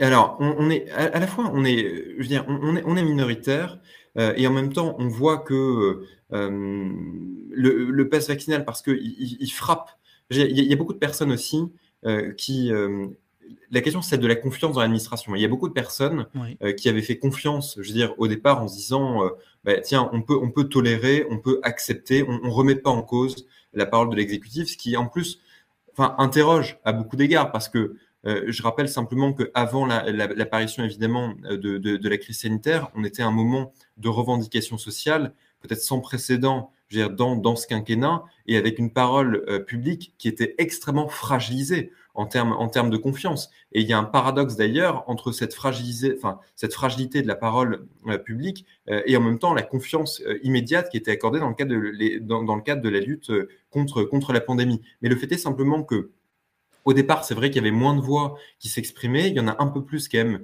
contre, contre ce pass vaccinal parce que tout le monde voit bien que, objectivement, il y a quelque chose qui ne va pas entre les données scientifiques dont on dispose et, le, le, caractère euh, extrêmement, euh, je veux dire, important de la contrainte euh, qui, est, qui est imposée. Donc, ça, ça, fait un peu plus consensus. Et, de la même manière sur les... Vincent, parce que ça, ça, il me semble que vous ne le développez pas dans votre livre. Est-ce qu'il n'y a pas de plus en plus de voix parce que les, les, les, règles s'appliquent de, à de plus en plus de gens, les règles... voilà, et que donc à ce moment-là, bah, effectivement, la, prise de conscience, elle est, elle, est, elle est plus importante, elle est plus générale. Mais évidemment, c'est un, peu à ça que, je voulais en venir, parce qu'on on a un peu vu la même chose euh, au moment de, euh, des, mesures qui avaient été prises euh, donc pour lutter contre le terrorisme. C'est-à-dire que, en fait, c'était des mesures qui étaient extrêmement attentatoires, et je pense notamment à l'assignation à résidence. L'assignation à résidence, c'est quand même l'idée qu'une personne doit rester à son domicile toute la journée que si elle veut par exemple se déplacer, il faut qu'elle demande un sauf-conduit au préfet et que cette interdiction de se déplacer est fondée sur des renseignements qui sont détenus par une autorité administrative qui est aussi une autorité politique. Euh, et donc, euh, c'est vrai que moi, je me souviens que de la même manière qu'au début de l'état d'urgence euh, enfin, sanitaire, il y avait peu, pas beaucoup de voix qui s'élevaient parce qu'on savait que ça, touchait essentiellement des personnes de confession musulmane et qu'il y avait une sorte de dissociation qui était faite par le plus grand nombre en se disant, mais finalement, on se sent pas vraiment concerné on se sent pas vraiment concerné parce que ce sont des personnes de confession musulmane, parce qu'il n'y avait pas de, phénomène de transfert, même psychologique, euh, qui était fait, et que par conséquent, il y avait des, atteintes euh, qui étaient euh, extrêmement graves. Et pourtant, on a vu, non seulement sur les questions administratives, avec cette question de la production de la note blanche, qui est un processus qui va pouvoir se, vraiment se généraliser aussi dans d'autres dans d'autres contentieux, dans la manière dont je disais de, contrôler aussi les mesures prises dans dans le cadre des euh, par, euh, le, par le juge et aussi dans, dans, tout ce que ça change en matière, en matière judiciaire. Euh, parce que de la même manière, le, la, la, manière d'interpréter, de, la manière de contrôler les mesures dans, dans, la sphère administrative se vérifie aussi dans le, le contrôle judiciaire lorsqu'on applique euh, l'infraction d'association de malfaiteurs en relation avec entreprise terroriste, dont les contours sont de plus en plus indéfinis et dont les contours sont de plus en plus larges. Donc à chaque fois, en fait, que ce soit euh, dans, euh, dans, le volet administratif ou que ce soit dans le volet judiciaire, cette question à chaque fois d'une progressivité dans, dans, les entraves et d'une progressivité euh, dans, dans les atteintes euh, et qui a aussi euh, des, des, incidences euh, par rapport à l'introduction d'outils dans la loi et qui ont des effets pour la plupart. Par exemple, sur, sur, les questions comme en matière de, en matière de renseignement. Typiquement, lorsque euh, il y a eu la loi, la loi renseignement, on nous a dit, euh, euh, mais c'est un peu, l'enfer est pavé de bonnes intentions, mais on nous dit, ben, en fait, regardez, cette loi va être une loi très libérale parce qu'il y a aujourd'hui des outils qui sont existants, mais en même temps, il y a une illégalité dans la manière dont certains services de renseignement peuvent intervenir. Alors donc, on va légaliser ça, donc pour donner un cadre juridique, un cadre législatif plus protecteur des personnes. Sauf qu'en fait, on n'a fait que généraliser des outils de contrôle. Je pense notamment à certaines, euh, euh, à certaines, aux écoutes administratives. Je pense notamment aux questions de fichage euh, sur lesquelles on reviendra tout à l'heure, où on a véritablement généralisé ces procédés sans pour autant donner beaucoup plus d'outils pour obtenir leur contestation devant, devant les juges. Et, c'est ça qui, qui ce qui, je, petit message à, à Robin, ça n'a pas changé le, le problème. Euh, euh, Vincent, par exemple, cette idée de légaliser ce qui n'était pas légal, est-ce que, par exemple, on peut mettre les drones, la décision là qui vient d'être rendue, je crois, par le Conseil constitutionnel, qui est au bout de quatre fois finalement a autorisé les préfets, là, euh, la semaine dernière, alors que trois fois auparavant, le Conseil constitutionnel avait dit non, il n'en est pas question. est-ce que est-ce qu'on peut parler de tendance parce que quand on lit votre livre, c'est un peu le sentiment qu'on a, c'est-à-dire qu'on a l'impression que euh, peu à peu, des lois qui sembleraient pas constitutionnelles, à force, à force, passent. Complètement. C'est complètement ça parce que euh, le alors il y a, y, a, énormément de il énormément de manifestations euh, je veux dire en d'illustration il y avait par exemple aussi la, question des, des décrets euh, qui portaient donc sur le fichage politique, qui ont été validés par euh, le, Conseil d'État, quasiment d'ailleurs dans, l'indifférence euh, la plus généralisée, parce que c'est marrant parce que cet entretien, c'est un peu comme votre livre. C'est-à-dire que tout est tellement imbriqué et intriqué que vous passez d'un sujet à l'autre très, très régulièrement. Parce que je voulais venir mmh. sur la criminalisation des, des, des, des, militants. à chaque fois, vous, ah, vous, vous, mais complètement parce que bonne taux tous les deux, quoi. Vous êtes là, tac, tac, tac, tiens, je te sors ça, je te mets ça. Mais c'est ça, parce qu'en fait, ce sont, ce sont, des logiques qui sont à l'œuvre. Et en fait, c'est pour ça que c'est ce à quoi sert ce livre. C'est-à-dire que euh, c'est de comprendre qu'en réalité, c'est un, un, mode de contrôle. Il y, a, il y, a, deux choses. Il y a le, je veux dire, les, les outils purement législatifs. Il y a l'application euh, à travers des cas, je veux dire, des cas concrets qu'on a pu à connaître, je veux dire, dans nos, dans nos exercices professionnels respectifs. Euh, et il y a cette question, cette question donc, du, euh, du, du, du, contrôle qui est fait par les juges administratifs. Et c'est vrai, vous disiez tout à l'heure sur, cette question du, contrôle qui est fait par le Conseil constitutionnel, notamment ben, que ce soit pour les deux, enfin du Conseil d'État et le Conseil constitutionnel, notamment sur cette question des drones. À chaque fois, c'est la même chose. C'est-à-dire que on l'a vu aussi pour les en matière de sûreté antiterroriste, c'est que euh, il y, a une loi qui avait été euh, donc qui, avait été censurée euh, à l'été dernier, qui était portée par Éric Dupond-Moretti, qui pourtant sur ses, lorsqu'il était avocat, avait, je veux dire, eu des convictions théoriques manifestement extrêmement fortes. vous êtes dur les avocats avec votre ancien collègue. On est on, est dur, mais je pense je pense à juste. Vous n'aimez pas qu'il soit devenu ministre. C'est pas le fait qu'il soit devenu ministre, c'est plutôt le reniement, c'est-à-dire le, fait que sur, beaucoup de sujets, alors que pourtant, je veux dire, on l'attendait, c'est-à-dire que euh, notamment, il, justement, il avait été une des voix courageuses sur ces questions euh, antiterroristes en, disant attention, le trop c'est trop, il faut pas céder non plus à cette logique. Et puis derrière, c'est lui qui porte euh, certaines lois comme celle de la sûreté. Mais que vient dire, par exemple, le Conseil constitutionnel lorsqu'il censure il a, censuré en fait pour, des questions de proportionnalité parce qu'il y avait d'autres outils, mais en revanche, il dit dans ses décisions que c'est pas le principe même qu'il gêne. Et c'est-à-dire qu'en en fait, donc en gros, c'est amener le législateur à revoir sa copie. Et donc on a l'impression que même dans les cas où il peut y avoir une censure, en fait, il y, a quand même une tolérance et que la seule invitation qui est faite, c'est un changement. Et vous voyez, nouvelle illustration, cette logique toujours de Bento. Par exemple, sur, la question du, port du masque, pareil, vous, avez une censure qui est faite, mais en fait, c'était une censure qui permet derrière euh, à euh, l'autorité administrative de reprendre un, nouvel arrêté pour en fait changer euh, les dispositions, parce que c'est rarement la question du principe qui, fait véritablement, question. Donc effectivement, sur tous ces pans qui, euh, qui, qui, ont trait euh, aux, libertés, euh, aux, libertés collectives, à chaque fois, vous avez non seulement une, une, timidité du juge administratif, et quand vous n'avez pas de timidité, vous avez en plus des mesures, ou en tout cas des décisions, qui, invitent seulement à, une, à ce que le, gouvernement revoie sa copie, et pas simplement un arrêt de principe. L'ouvrage, votre ouvrage, Jérôme Vincent, très, très, très souvent des rappels historiques. Et par exemple, sur le terrorisme, page, page 112, euh, vous rappelez que euh, le nombre d'attentats a été dans notre pays en, en augmentation constante jusqu'au début des années 2000, passant de plus de 400 pour la décennie 1970-1980 à plus de 800 dans les années 80, plus de 900 dans les années 1990, mais ce chiffre chute à un peu plus de 200 pour la décennie 2000-2010 et à moins de 200 pour la période 2010-2016. Alors évidemment, on vous rétorquera, et puis d'ailleurs vous, vous, en parlez derrière, que la nature et le nombre de victimes n'est pas, euh, voilà, n'est pas le même, puisqu'il y a eu les attentats de, de, 2015. Mais ce que vous essayez d'expliquer, c'est que on n'a pas euh, toujours, on, la République, euh, n'a pas toujours légiféré avec autant de, de speederie, on va dire, contre le terrorisme, qu'aujourd'hui, alors qu'en réalité, la, menace, pour reprendre le terme consacré, était plus grande auparavant. Ah, ah, ah, Jérôme qui allait parler, on a perdu le micro de Jérôme. Non, on vous entend pas, Jérôme. Ouais, là c'est bon. Non, c'est Vincent qui parle? Non, Jérôme, on t'entend pas. Je suis désolé, on vous entend pas, Jérôme. Pour recommencer la manip de tout à l'heure. Et en attendant, Vincent, est-ce que vous voulez répondre ou pas?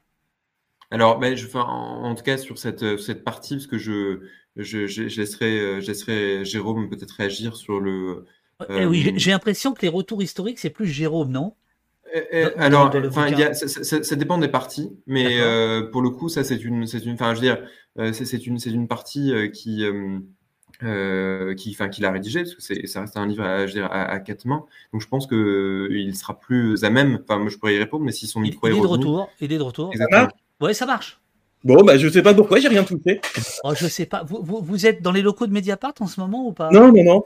Ah, bah normalement, alors vous devriez pas être brouillé quand même. Bah non. Mediapart, ça se comprendrait. Bon, enfin, je sais ouais. Bon, alors, donc, euh, le rappel historique. donc, je disais, oui, euh, sur cette partie-là, il faut bien, bien sûr, bien entendu, il y a une dimension, faire très attention, parce qu'il y a une dimension euh, symbolique qui est inédite des attentats de, voilà, du Bataclan. c'est bien entendu, ça, c'est jamais arrivé dans l'histoire. Mais on oublie un peu vite les années 80 et les années 70, où quasiment chaque mois, il y avait un attentat, où, où il y avait, il y avait les attentats des, des autonomistes, il y avait les attentats d'attentats de, de, différents.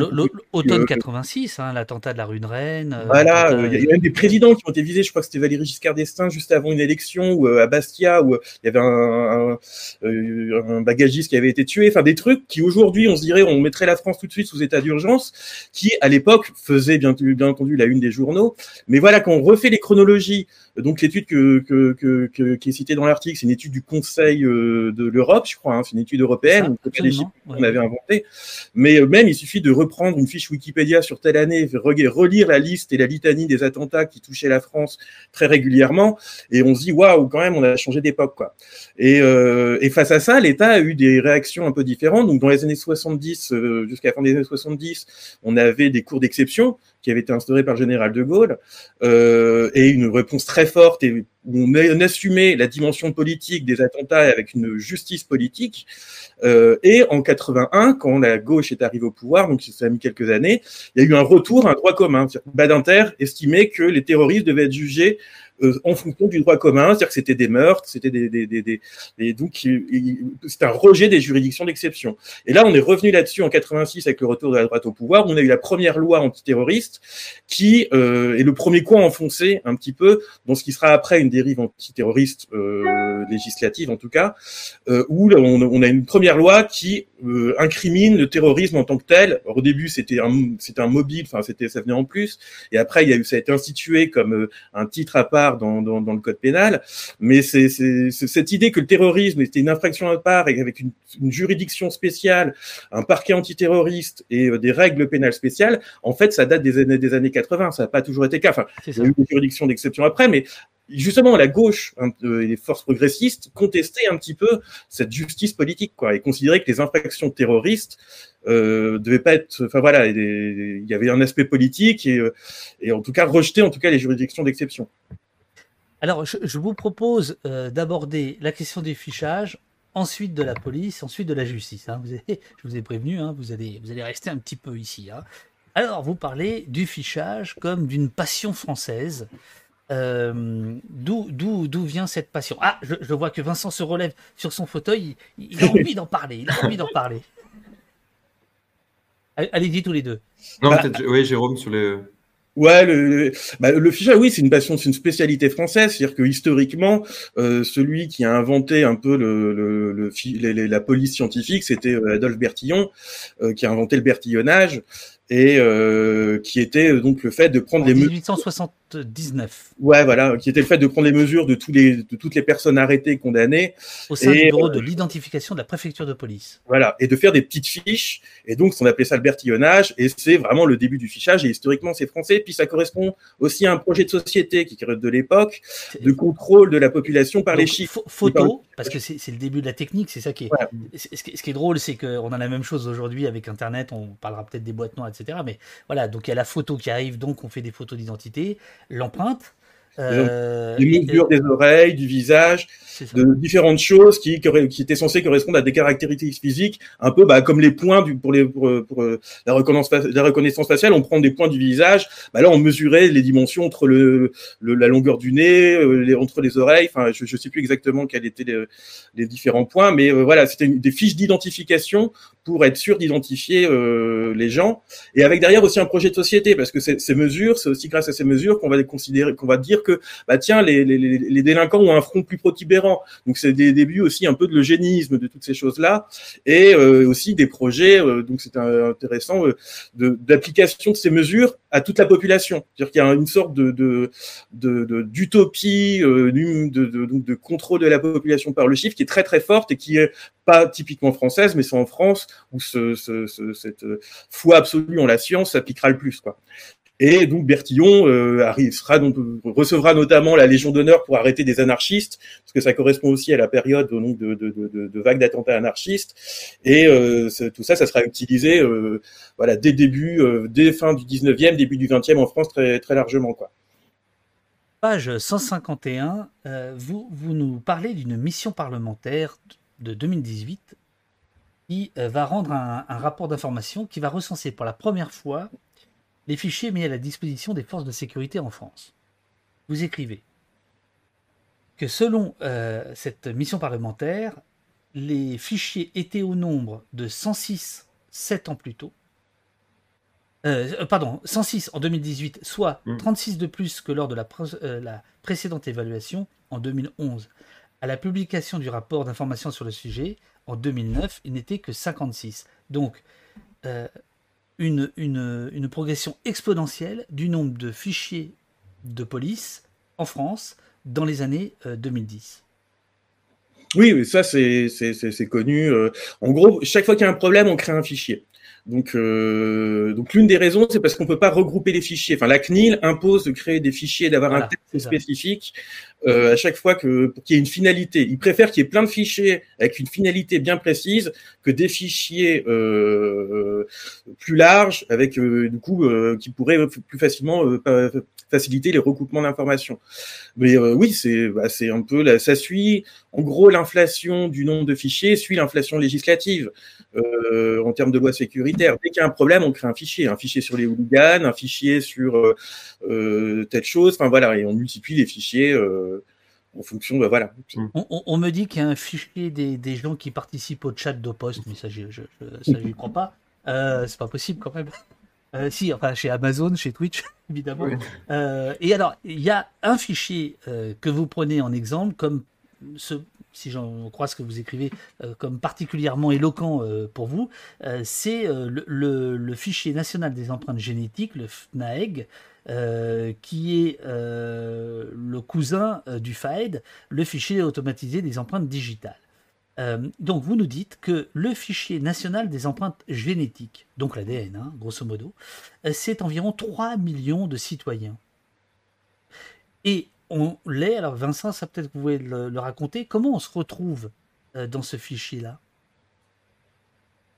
Ben Alors, comment, comment on se retrouve euh, on, peut, on peut se retrouver dans, dans, FNAEG euh, en étant simplement euh, suspect de certaines infractions. Il suffit par exemple, on n'a même pas besoin d'être condamné ou d'être poursuivi jusque devant le tribunal correctionnel. Par exemple, une personne qui, d'ailleurs récemment, j'en avais encore, encore défendu une, qui dans, dans le cadre de d'une garde à vue pour des faits d'abus de, confiance se, voit euh, prendre ces empreintes génétiques pour euh, venir euh, un peu gonfler ces fichiers. Donc en fait, il suffit d'une mise en cause judiciaire pour que un officier de police judiciaire, parce que c'est un, en plus il n'y a pas forcément d'automaticité, hein, ça dépend aussi des cas, mais décide de, de, procéder à un relevé, un relevé des empreintes, des empreintes digitales.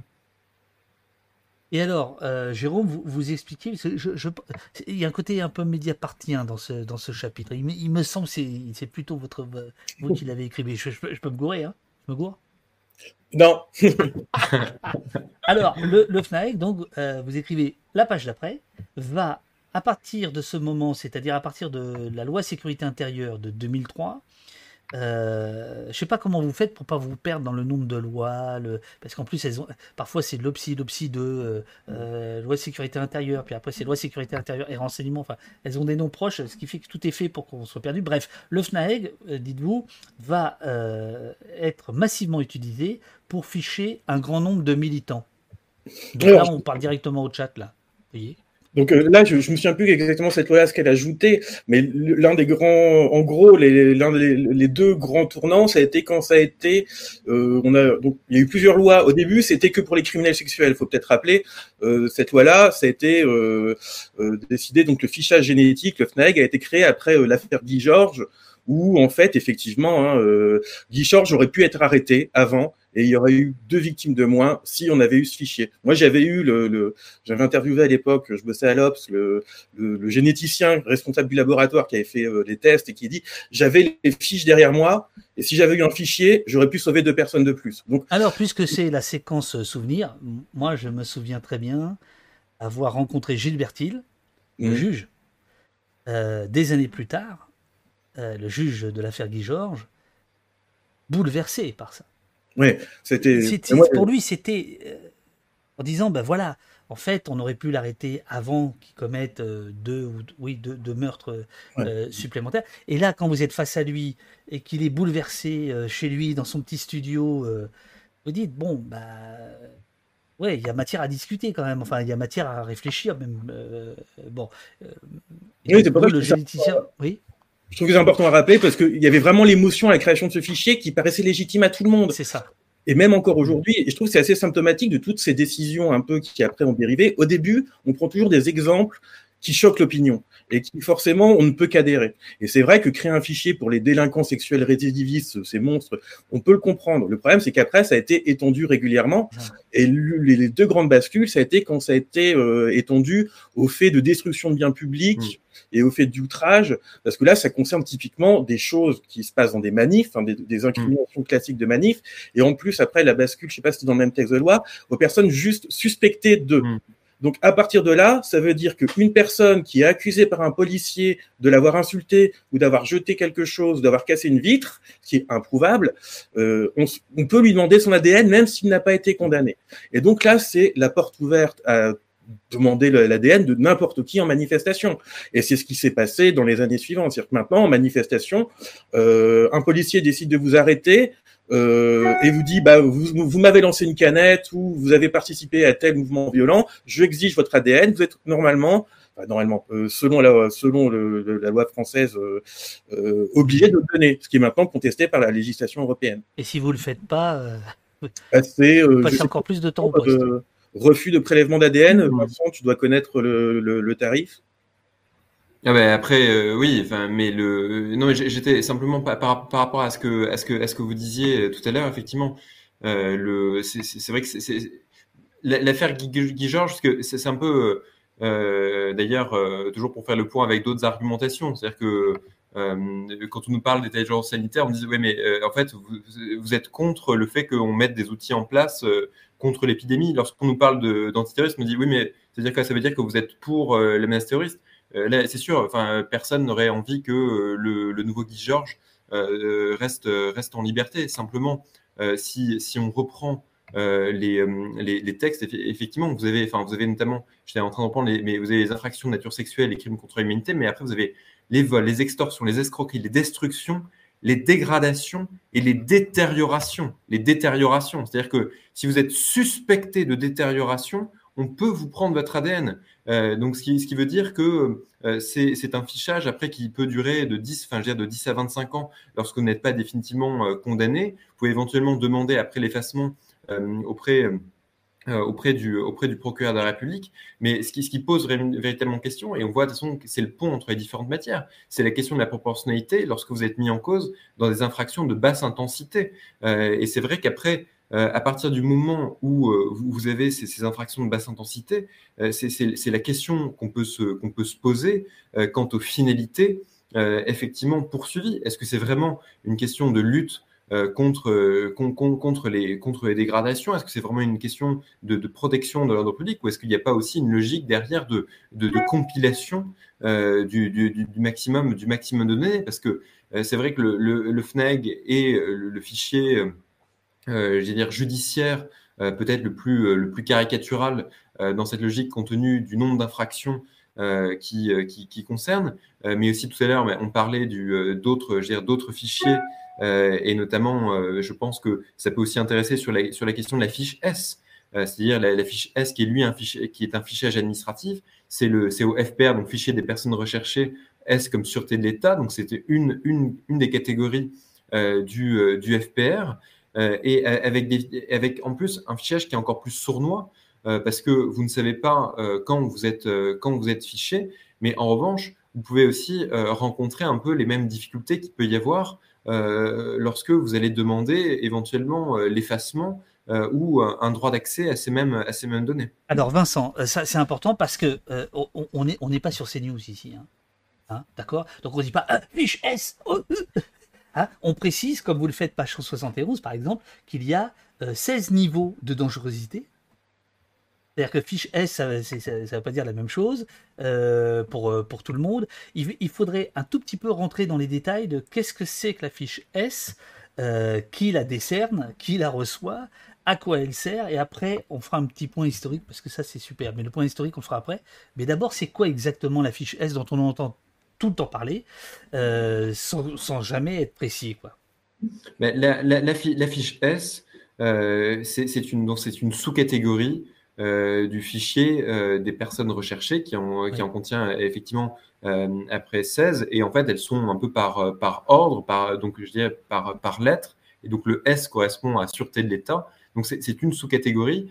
et, sous-catégorie qui obéit à un, un, traitement euh, juridique euh, particulier, puisque parce qu'elle a trait à la sûreté de l'État, euh, eh bien, elle, obéit à des règles, là encore, exorbitantes dans la manière d'y accéder, parce que, notamment par rapport au, contrôle qui en est fait, il, ne, pèse aucune espèce d'obligation pour les pouvoirs publics de vous confirmer ou non le fait que vous faites l'objet d'un fichage. C'est-à-dire que même si, enfin, d'un fichage S, si par exemple, dire toute, toute personne.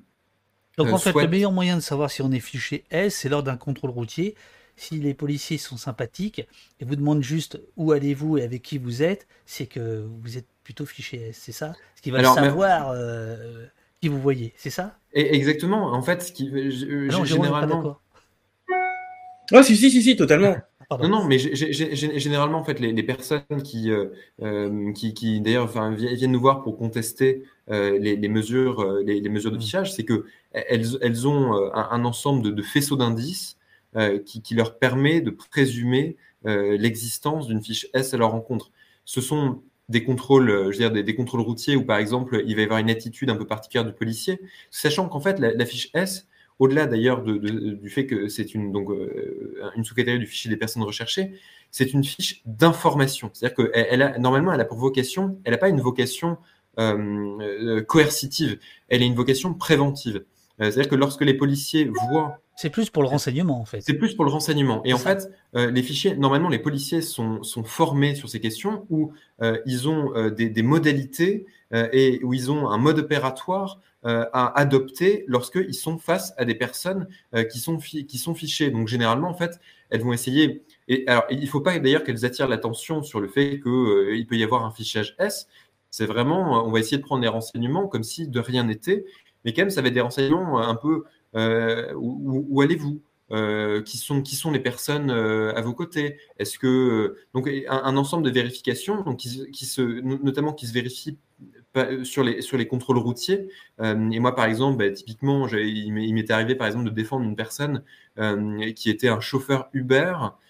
Qui était contrôlé systématiquement lorsqu'il allait à proximité de l'Elysée, donc je veux dire dans, dans le 8e arrondissement, alors qu'en fait, il faisait que déposer des clients et qu'à chaque fois, il pouvait, il pouvait en attester. Puis une fois, je veux dire, ça s'est transformé en, contrôle de policiers complètement disproportionné, où vous avez une quinzaine de personnes qui ont commencé à intervenir.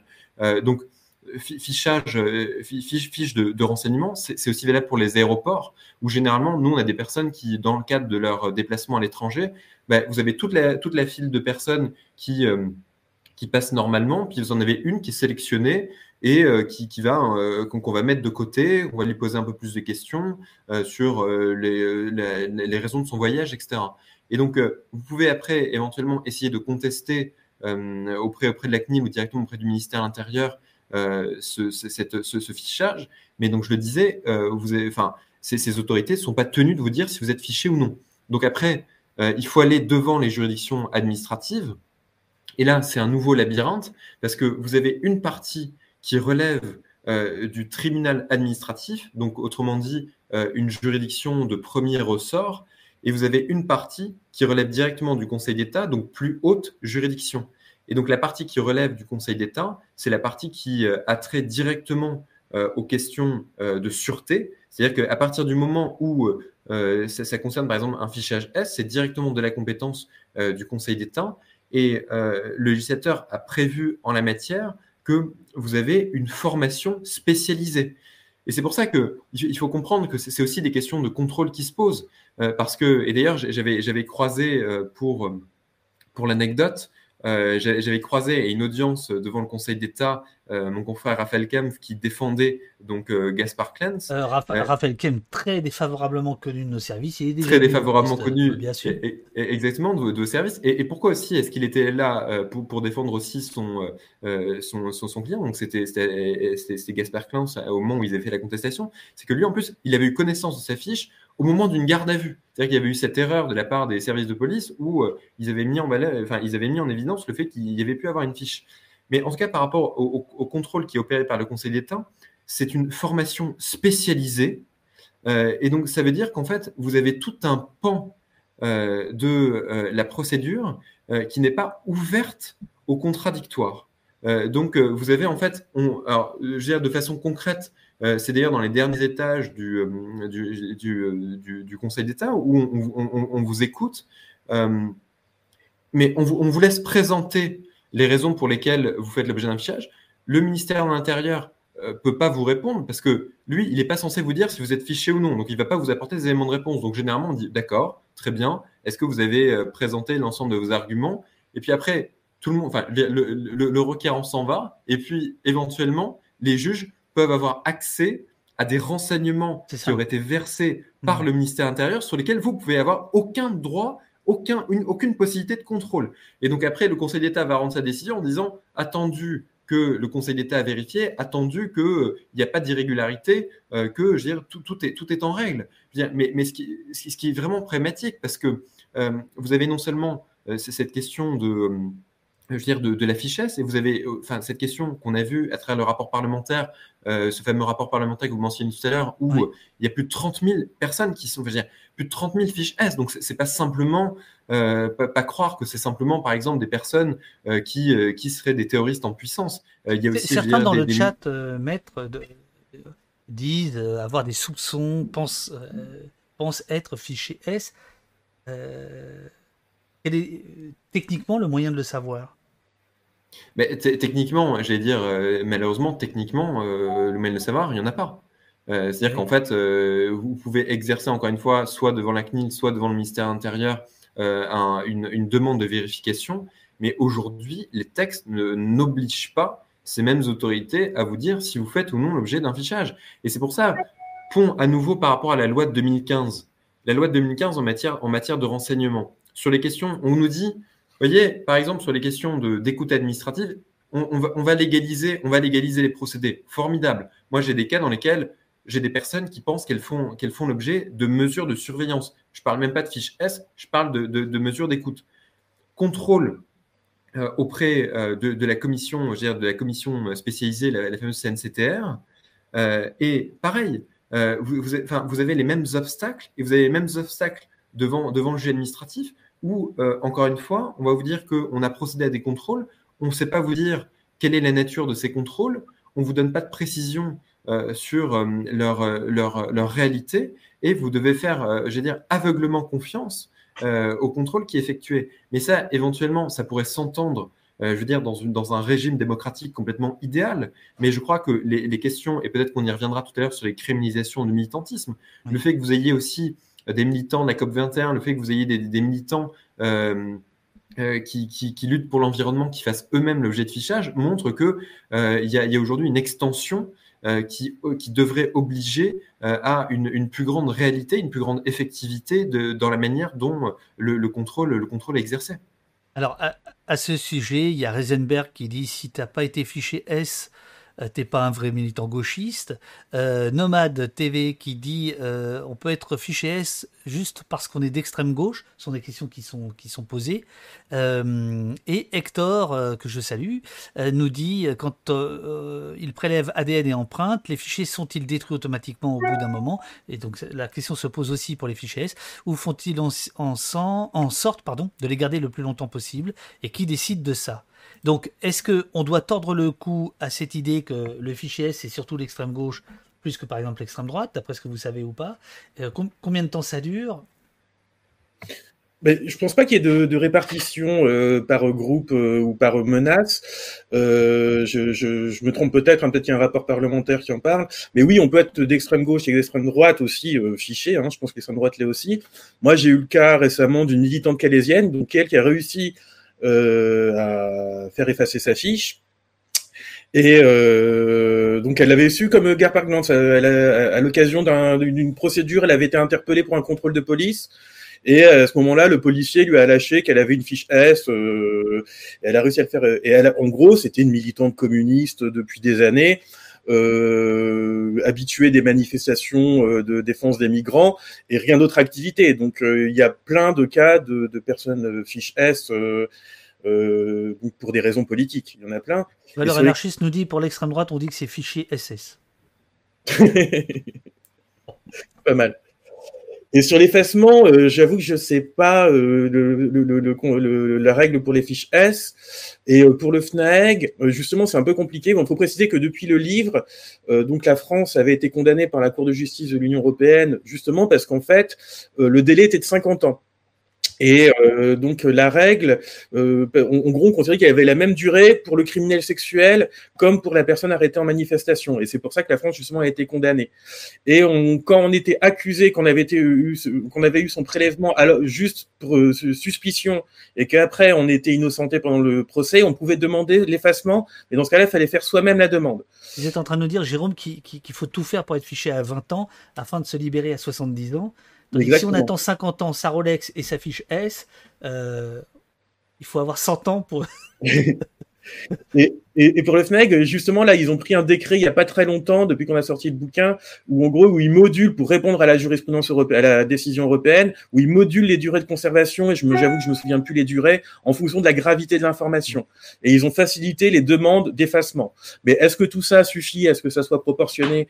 Et euh, dans les cadres, euh, dans le cadre de, la législation européenne, il faudra qu'il y ait des recours pour qu'on sache. Mais ils ont un peu modulé les durées et, pour se faire effacer, il faut faire la demande pour vérifier. Et euh, on sait souvent, normalement, ils sont censés effacer eux-mêmes les données à la date de fin. Normalement, le RGPD leur impose de, supprimer les données à la fin de la durée de stockage. Mais là, il y a eu un rapport de l'ACNI il y a quelques fin décembre sur le FNAED, qui est pour le coup le fichier des empreintes digitales. Et on se rend compte que très souvent, ils oublient d'effacer ou ils gardent le plus longtemps possible.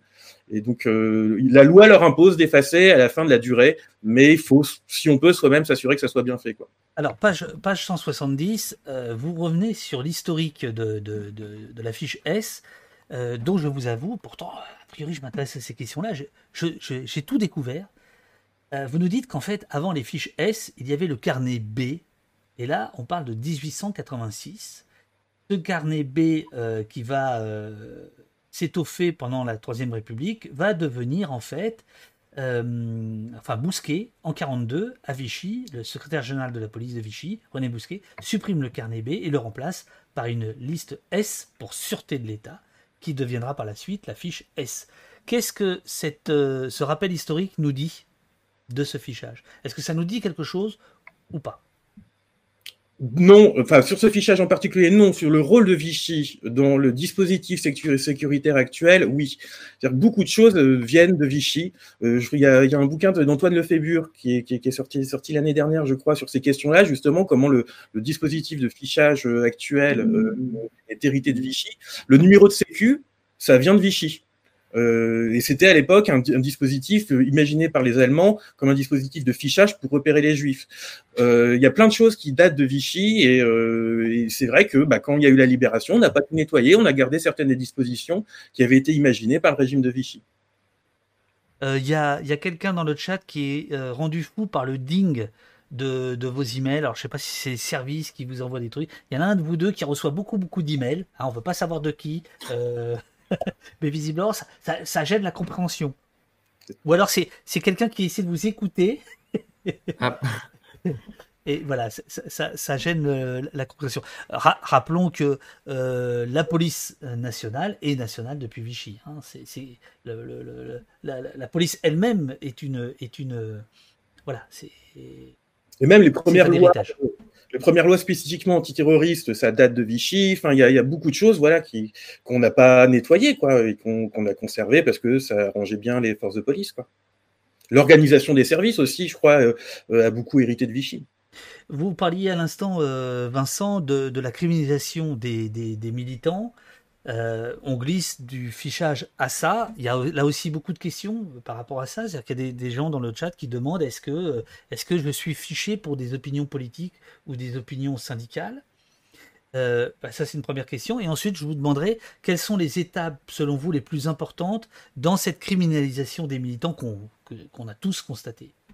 Alors, déjà, c'est toujours cette logique de lien entre, entre nos différents sujets. C'est-à-dire que euh, c'est pas pour forcer la transition, mais le fait est que on se posait tout à l'heure la question du, euh, du contrôle du, du FNAG euh, et des modalités d'effacement. On sait qu'effectivement, ce qu'a dit Jérôme, c'est que vous avez différentes durées, notamment enfin, 15 à 25 ans si vous n'avez pas été mis en cause, si vous n'avez pas été condamné, mais simplement mis en cause, ou 40 ans pour les infractions, si vous avez été condamné pour des infractions plus graves, etc. Donc déjà 15 à 25 ans, je dire, pour des infractions, on va dire, basses, avec une possibilité de demander un effacement, mais auprès du procureur de la République. Donc, c'est-à-dire que auprès du procureur de la on rentre dans cette logique aussi que votre interlocuteur va être le procureur de la avec les questions aussi d'indépendance euh, que ça peut poser, euh, comme étant une autorité euh, soumise par un lien subordination avec, avec le garde des Sceaux. Donc, cette question de, la justice indépendante, c'est une question qui, qui, qui s'est énormément posée ces dernières années. Je pense qu'il y a vocation à se poser encore plus euh, peut-être dans, les années à venir, en fonction, euh, je veux dire, une fois que cette agence aura enfin pris fin, si je peux dire, et que euh, on, mesurera la réalité de la contestation, la réalité de la contestation sociale qui est peut-être aujourd'hui un peu éteinte par les circonstances sanitaires.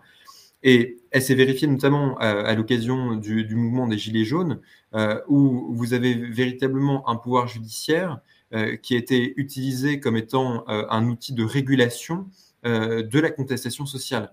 Euh, parce que, euh, je sans même évoquer les cas de, les, cas de, les, cas de, les cas de violence, c'est aussi les, les, cas de criminalisation des personnes qui ont pu participer à ces mouvements, des placements en garde à vue qui étaient parfois, et, enfin, je dirais réguliers, enfin souvent d'ailleurs injustifiés, des présentations devant le tribunal, le tribunal correctionnel, soit pour des faits de dégradation, soit pour des, soit pour des infractions euh, justement, dont on a permis en fait euh, un élargissement. Par exemple, vous avez des personnes, euh, alors je pense pas forcément aux Gilets jaunes, mais je pense par exemple à Bure, où vous avez les militants contre le nucléaire qui ont pu être criminalisés sur le fondement de l'association de, de malfaiteurs.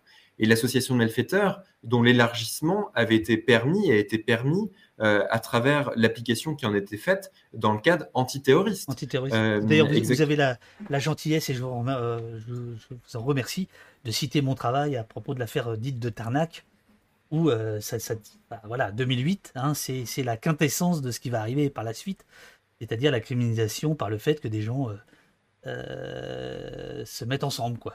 Exactement. La, criminalisation qui, est, enfin, qui s'était vérifiée pour Tarnac. Et après, enfin, euh, le post, post 2015, avec en plus une, une infraction d'association de malfaiteurs pour lutter contre la menace islamiste, euh, dont on va euh, élargir de façon encore plus considérable les contours, et donc qui est un outil judiciaire qui aujourd'hui peut être mobilisé mais dans, à d'autres finalités, et notamment pour pouvoir euh, mettre un terme à certains mouvements militants et pour pouvoir criminaliser euh, tel ou tel mouvement. Donc vous avez cette infraction et vous avez aussi euh, l'infraction de participation à, une, à une bande violente qui au départ avait été, je veux dire, est un, est un texte issu de loi qui avait été votée sous Nicolas Sarkozy, où ça, ça, visait bah, les, les, jeunes, les jeunes de banlieue. Ça visait des rixes en fait en, dans les quartiers, et en réalité c'était pas appliqué et c'est, ressorti dix ans plus tard. Quoi c'est ressorti, c'est ressorti dix ans plus tard et c'est ressorti contre euh, contre euh, euh, des, des, notamment des personnes qui participent aux manifestations des gilets jaunes parce que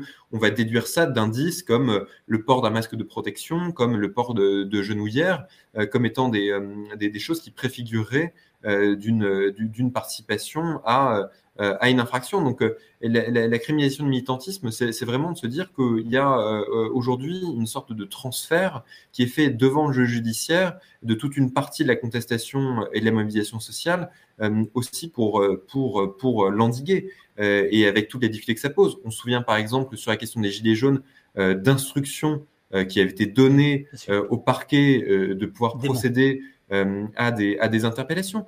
Et ce sont euh, il, faut bien comprendre, par exemple, un autre exemple. C'est pour ça qu'il y, a des liens entre tout. Par exemple, nous, on a défendu ici les sept de Briançon qui étaient poursuivis pour euh, le délit euh, d'aide à l'entrée irrégulière, le fameux délit de solidarité.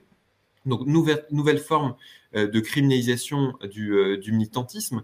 Et on leur reprochait en fait d'avoir participé à une manifestation avec des personnes qui étaient enfin, dedans en situation irrégulière et donc d'avoir voulu les faire passer.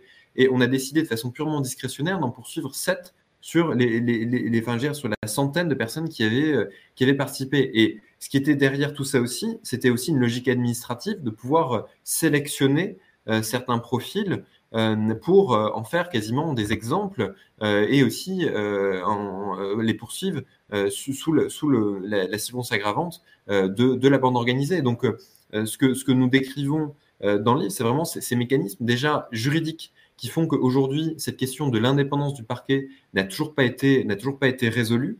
Euh, et le fait que euh, cette question de l'indépendance du parquet, euh, là encore, pourrait ne pas être problématique si vous aviez une étanchéité totale. on a mis fin à la, est, censé avoir mis fin à la pratique des instructions individuelles dans les dossiers. C'est-à-dire que normalement, il n'est plus censé y avoir d'instructions individuelles de la part du garde des Sceaux au, procureur de la République, mais on a toujours des instructions d'ordre général. Euh, et on voit bien que lorsque vous avez notamment des, bah, des, mouvements comme celui des Gilets jaunes, où vous êtes véritablement face justement à des instructions d'ordre général euh, pour, procéder à des mesures, à des mesures qui, sont, euh, qui sont contraignantes. Il y a à nouveau beaucoup de questions sur les, sur les fiches S, euh, et notamment on, on, nous demande de, de, préciser un peu la, la graduation. Il, il, existe en fait 16 niveaux. Moi, je n'ai jamais vu de, de fiches S. Je ne sais pas comment ça se présente. Peut-être vous, euh, Vincent, vous en avez vu. Euh, c'est quoi ces 16 niveaux? Vous les connaissez? Ça, euh, Participation, par exemple, à une manifestation, c'est un niveau bas, j'imagine. Mais en fait, c'est 16, 16, fichiers au sein du, au sein du fichier.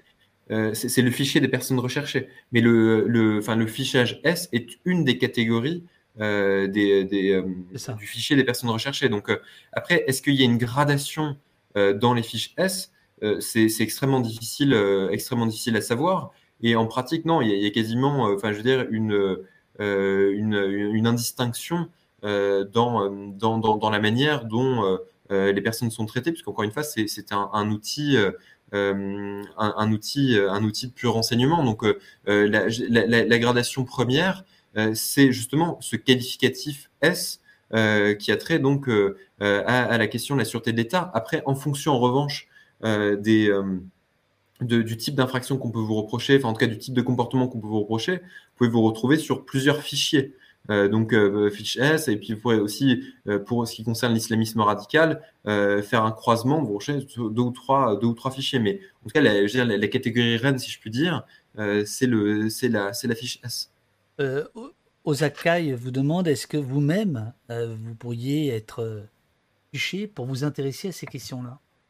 Est-ce que les gens qui s'intéressent aux questions des libertés, donc là je vous dis pas comment la question est intéressée, hmm. peuvent se, voilà, bah, se retrouver je... écouté, suivi, fiché, retracé euh, Théoriquement, il y a euh, la loi renseignement euh, a pris soin de préciser que les journalistes, avocats, universitaires étaient exclus des mesures, des techniques spéciales de renseignement, comme ils appellent ça.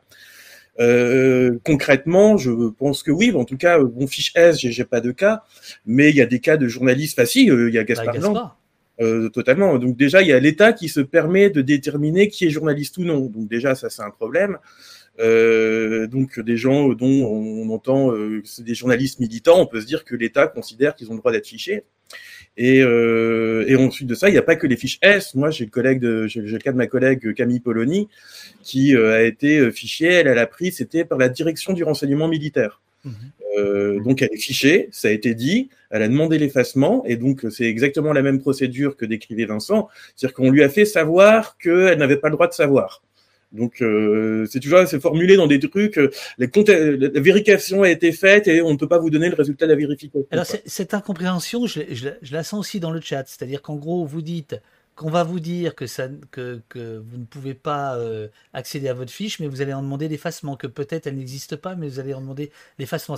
Cette zone grise, elle est compliquée.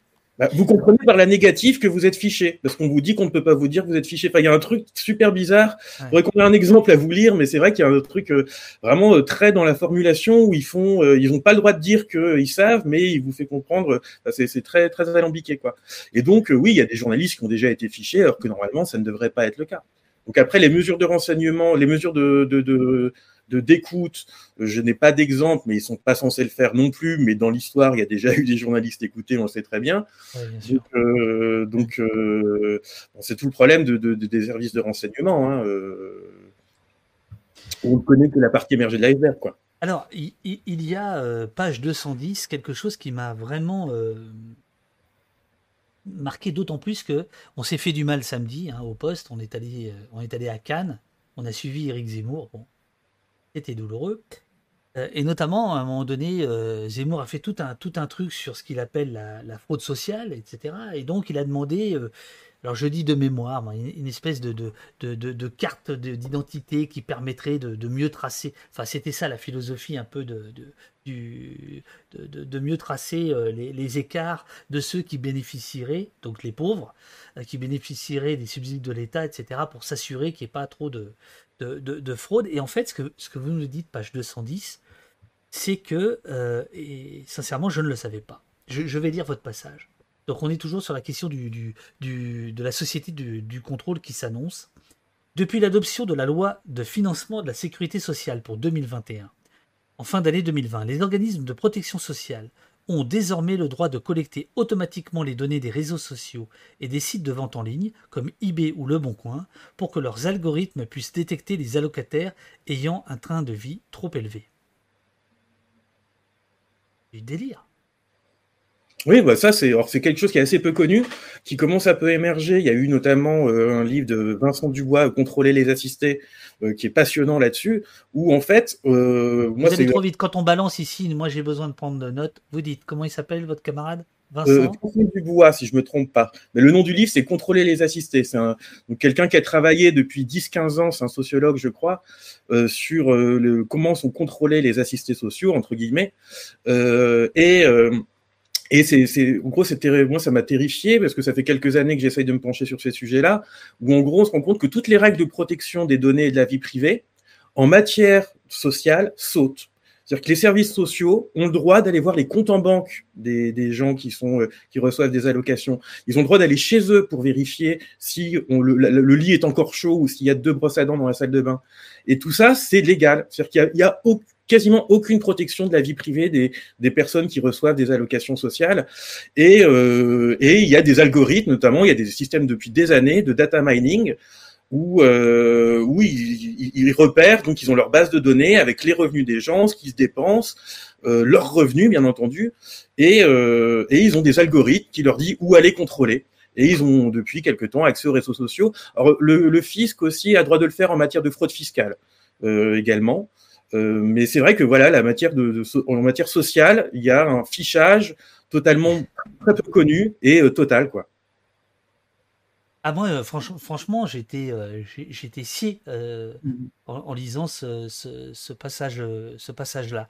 Alors, alors, il y a plein de questions dans le chat, mais que je, que je vous donne au fur et à mesure. Mais sinon, j'en garde un certain nombre euh, pour la fin. Il y a beaucoup de monde qui nous, qui nous suit. Merci à vous tous. À ceux qui nous joignent, alors j'imagine qu'il y en a qui viennent du monde moderne. N'hésitez pas à suivre la chaîne.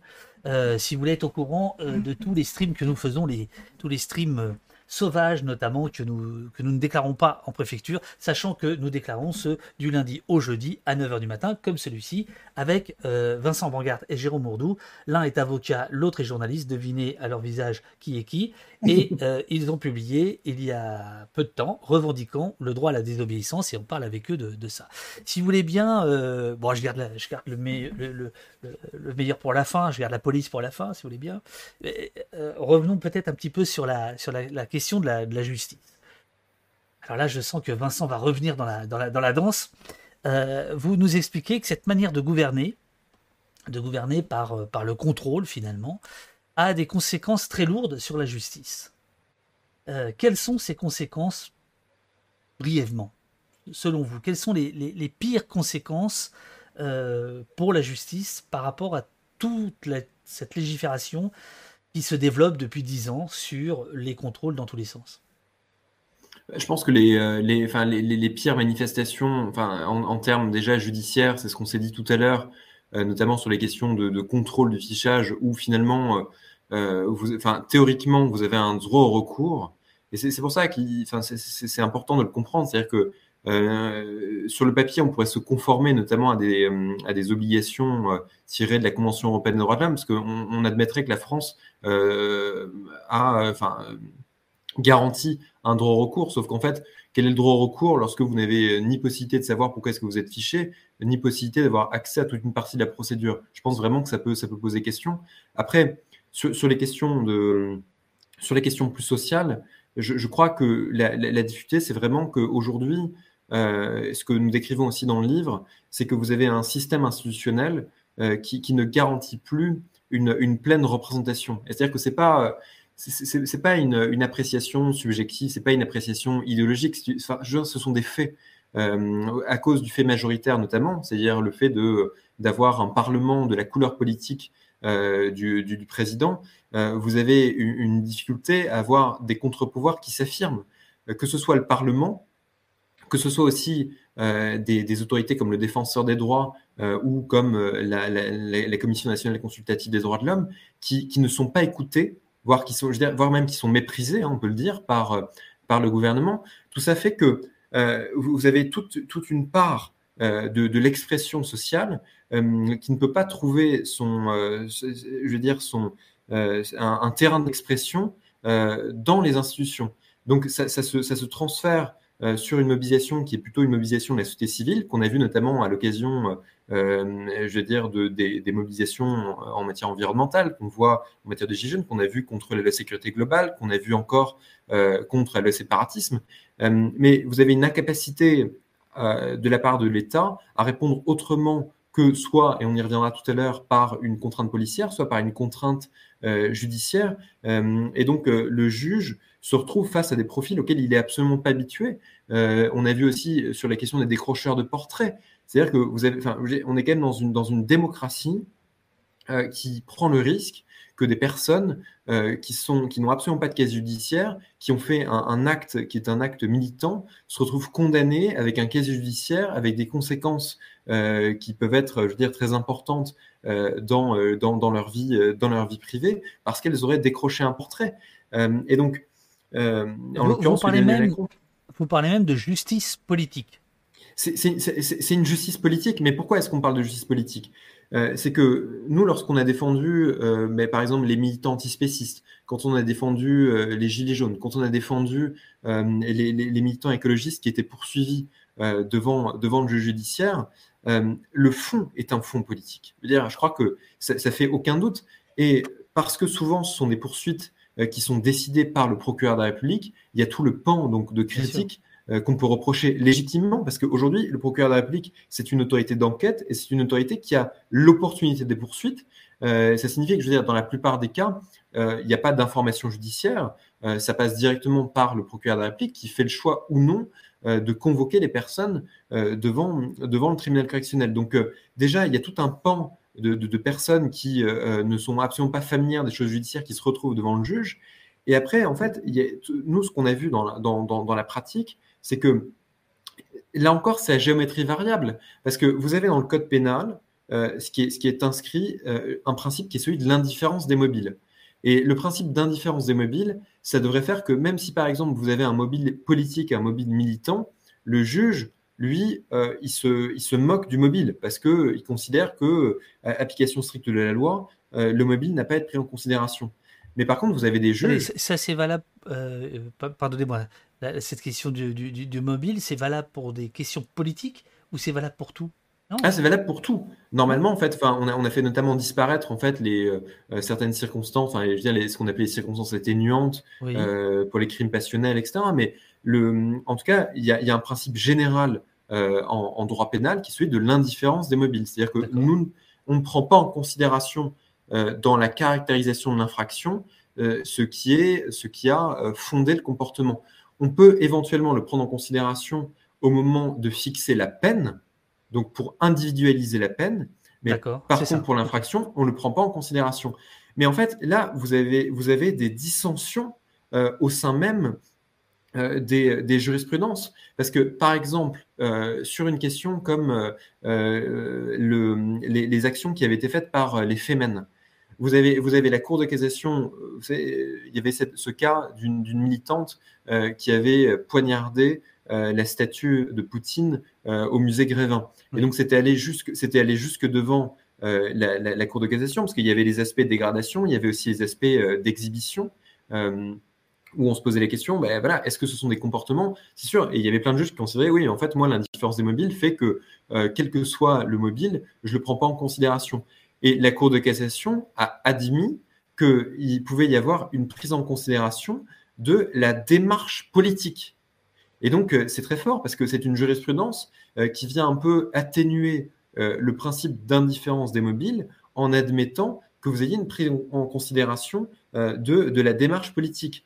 Sauf qu'en fait, vous vous rendez compte qu'il y, y, a une application qui n'est pas toujours égale de cette démarche politique parce que curieusement, on va, peut-être le reconnaître sur des faits d'exhibition pour, enfin, je veux dire, pour les faits pour euh, veux dire, différents dossiers. Et par exemple, lorsque vous, vous allez défendre euh, des, euh, manifestants dans, d'autres cadres, eh bien, le juge, lui, va, refuser le principe même de, de la démarche politique pour rester sur un pan d'indifférence des mobiles.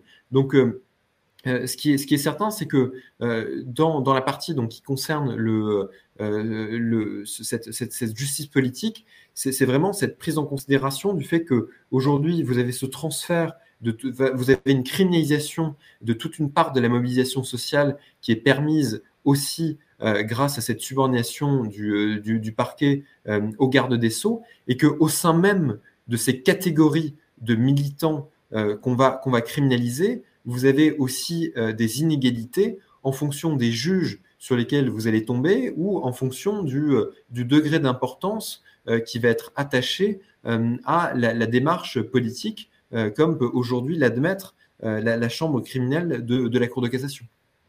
Vincent, quand on parle de justice politique, est-ce que là, on est en train de dire que euh, la justice est de droite et qu'elle fait euh, une politique de droite et qu'elle s'abasse sur les militants plutôt de gauche? Ou est-ce que ça, c'est une vue de l'esprit et vous pensez qu'elle pourrait faire la même chose euh, sur des militants de droite si on lui demandait de le faire? Jérôme, Jérôme, Jérôme, qui, qui... veut penser Je dirais après. je veux pas... Non, mais déjà, en fait, c'est si on lui demandait de le faire. Donc, euh, enfin, c'est déjà tout est dans le si. C'est-à-dire que euh, vous, avez, euh, et on l'a vu par rapport aux, dissolutions de, de, groupements. vous avez beaucoup de mosquées qui avaient été beaucoup de mosquées qui avaient été fermées et vous avez assez peu de assez peu de mouvements d'extrême droite qui avaient fait l'objet de dissolution ou qui avaient fait l'objet d'interdiction. Même si là c'est un peu en train de changer, mais ça change aussi parce que il y a une montée en puissance d'Éric Zemmour, il y a une montée en puissance de certains mouvements d'extrême droite et que le, probablement que le gouvernement cherche aussi à, couper euh, de possibles relais euh, de ces mêmes idéologues. Donc il y a, d'autres logiques, je pense, que simplement des logiques de, prévention euh, pure de, de, l'ordre public. Après, sur la question du, je veux sur la question du militantisme, le fait est qu'encore une fois, enfin, vous avez aujourd'hui, de toute façon, euh, on, voit que structurellement, vous avez quand même plus de personnes euh, qui euh, qu'on pourrait affilier comme étant à gauche, qui sont qui sont, jugées en raison, je veux dire, en raison de leur en raison de leur comportement. Donc déjà, de fait, de toute façon, en termes de, en termes de statistiques, même si j'ai pas forcément les données, l'expérience montre que ce sont plus de, personnes qui, qui sont enfin de, gauche, ou en tout cas qui n'appartiennent pas à des courants d'extrême droite, qui, vont être jugés.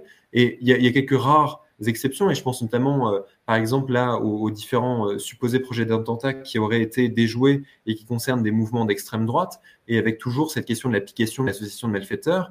Euh, donc, ça, peut, arriver, mais c'est plus rare. Après, que, est-ce que la justice est politique? Je pense qu'elle devient politique à partir du moment, encore une fois, où le, le, le, parquet qui est à l'origine des poursuites est aussi gardien euh, de, la, de la protection de l'ordre public, mais la, définition de la protection de l'ordre public est aujourd'hui une définition qui est politique. Donc à partir du moment où vous avez une définition politique de la protection de l'ordre public, euh, forcément vous vous exposez euh, à, des, à des décisions qui sont elles-mêmes elles-mêmes politiques. Et donc soit vous avez effectivement des juges qui, qui n'ont pas de sensibilité à gauche euh, et auquel cas, bon, il y aura même pas, aura même pas de questions. Et puis après, encore une fois, vous avez aussi toute l'autre part. Et c'est pour ça qu'on en revient aussi sur la revendication du droit des obéissances. La revendication du droit des obéissances, ça s'applique aussi aux juges. C'est-à-dire cette idée que euh, il faut il faut arrêter de se réfugier euh, derrière l'indifférence des mobiles pour ne pas reconnaître euh, la démarche politique qu'il peut y avoir euh, derrière, euh, derrière certains comportements. Donc je pense qu'effectivement, en termes statistiques, il y a moins de personnes quand même d'extrême droite qui sont aujourd'hui concernées par par cette, cette, justice politique, même si encore une fois, elle peut aussi s'abattre contre eux. Et, je pense d'ailleurs que le, les, élections présidentielles pourront être, à mon avis, un instrument pour le pouvoir d'essayer de criminaliser aussi plus de militants d'extrême droite, précisément euh, pour pouvoir essayer d'affaiblir euh, certains courants. Ça, c'est quelque chose qu'on peut qu'on peut anticiper. Jérôme, vous vouliez dire quelque chose? Oui, non, mais c'est un peu ce qu'a dit Vincent, c'est-à-dire qu'il y a un moment où la justice forcément est politique. C'est-à-dire que euh, quand on est face à un citoyen qui, qui fait un acte politique même en commettant une petite infraction, typiquement les décrocheurs de portraits ou euh, Yvon Gradis là euh, qui, qui arrache les, les, les, campagnes publicitaires, le juge est face à une situation politique qui doit trancher. Et euh, c'est la question des infractions politiques qui a toujours existé. C'est vrai que pendant longtemps, euh, notamment sous De Gaulle, comme on disait tout à l'heure, il y avait des juridictions d'exception qui assumaient ce jugement politique. C'est-à-dire des gens qui remettaient en cause l'ordre établi, remettaient en cause la société, étaient jugés par des juridictions d'exception et pas comme des criminels de droit commun. Et on reconnaissait le caractère politique de l'infraction. Et d'ailleurs, quand il y a eu la suppression des cours euh, des, des, des, juridictions d'exception, c'est Vanessa Codaccioni qui a écrit euh, donc des livres là-dessus qui l'expliquent bien. Que, vous citez à plusieurs reprises dans votre ouvrage. Voilà certains, euh, certains mouvements d'extrême gauche ont regretté cette suppression parce que pour eux, c'était un traitement spécial. C'est la reconnaissance de l'aspect politique de leur infraction. Et, euh, parce que ça donnait droit aussi à être, euh, par exemple, incarcéré qu'avec des, qu'avec des détenus politiques. On n'était pas dans le droit commun. Et c'est vrai qu'avec la suppression des juridictions d'exception, je ne suis pas pour le retour, bien entendu, on a euh, mis sous le tapis cette question de la revendication politique et des infractions politiques. Et avec la, mise en place de des juridictions d'exception, cette fois antiterrorisme, de l'antiterrorisme, on a tendance à traiter ces infractions politiques sous l'angle antiterroriste. Et les cas emblématiques, totalement, c'est Tarnac.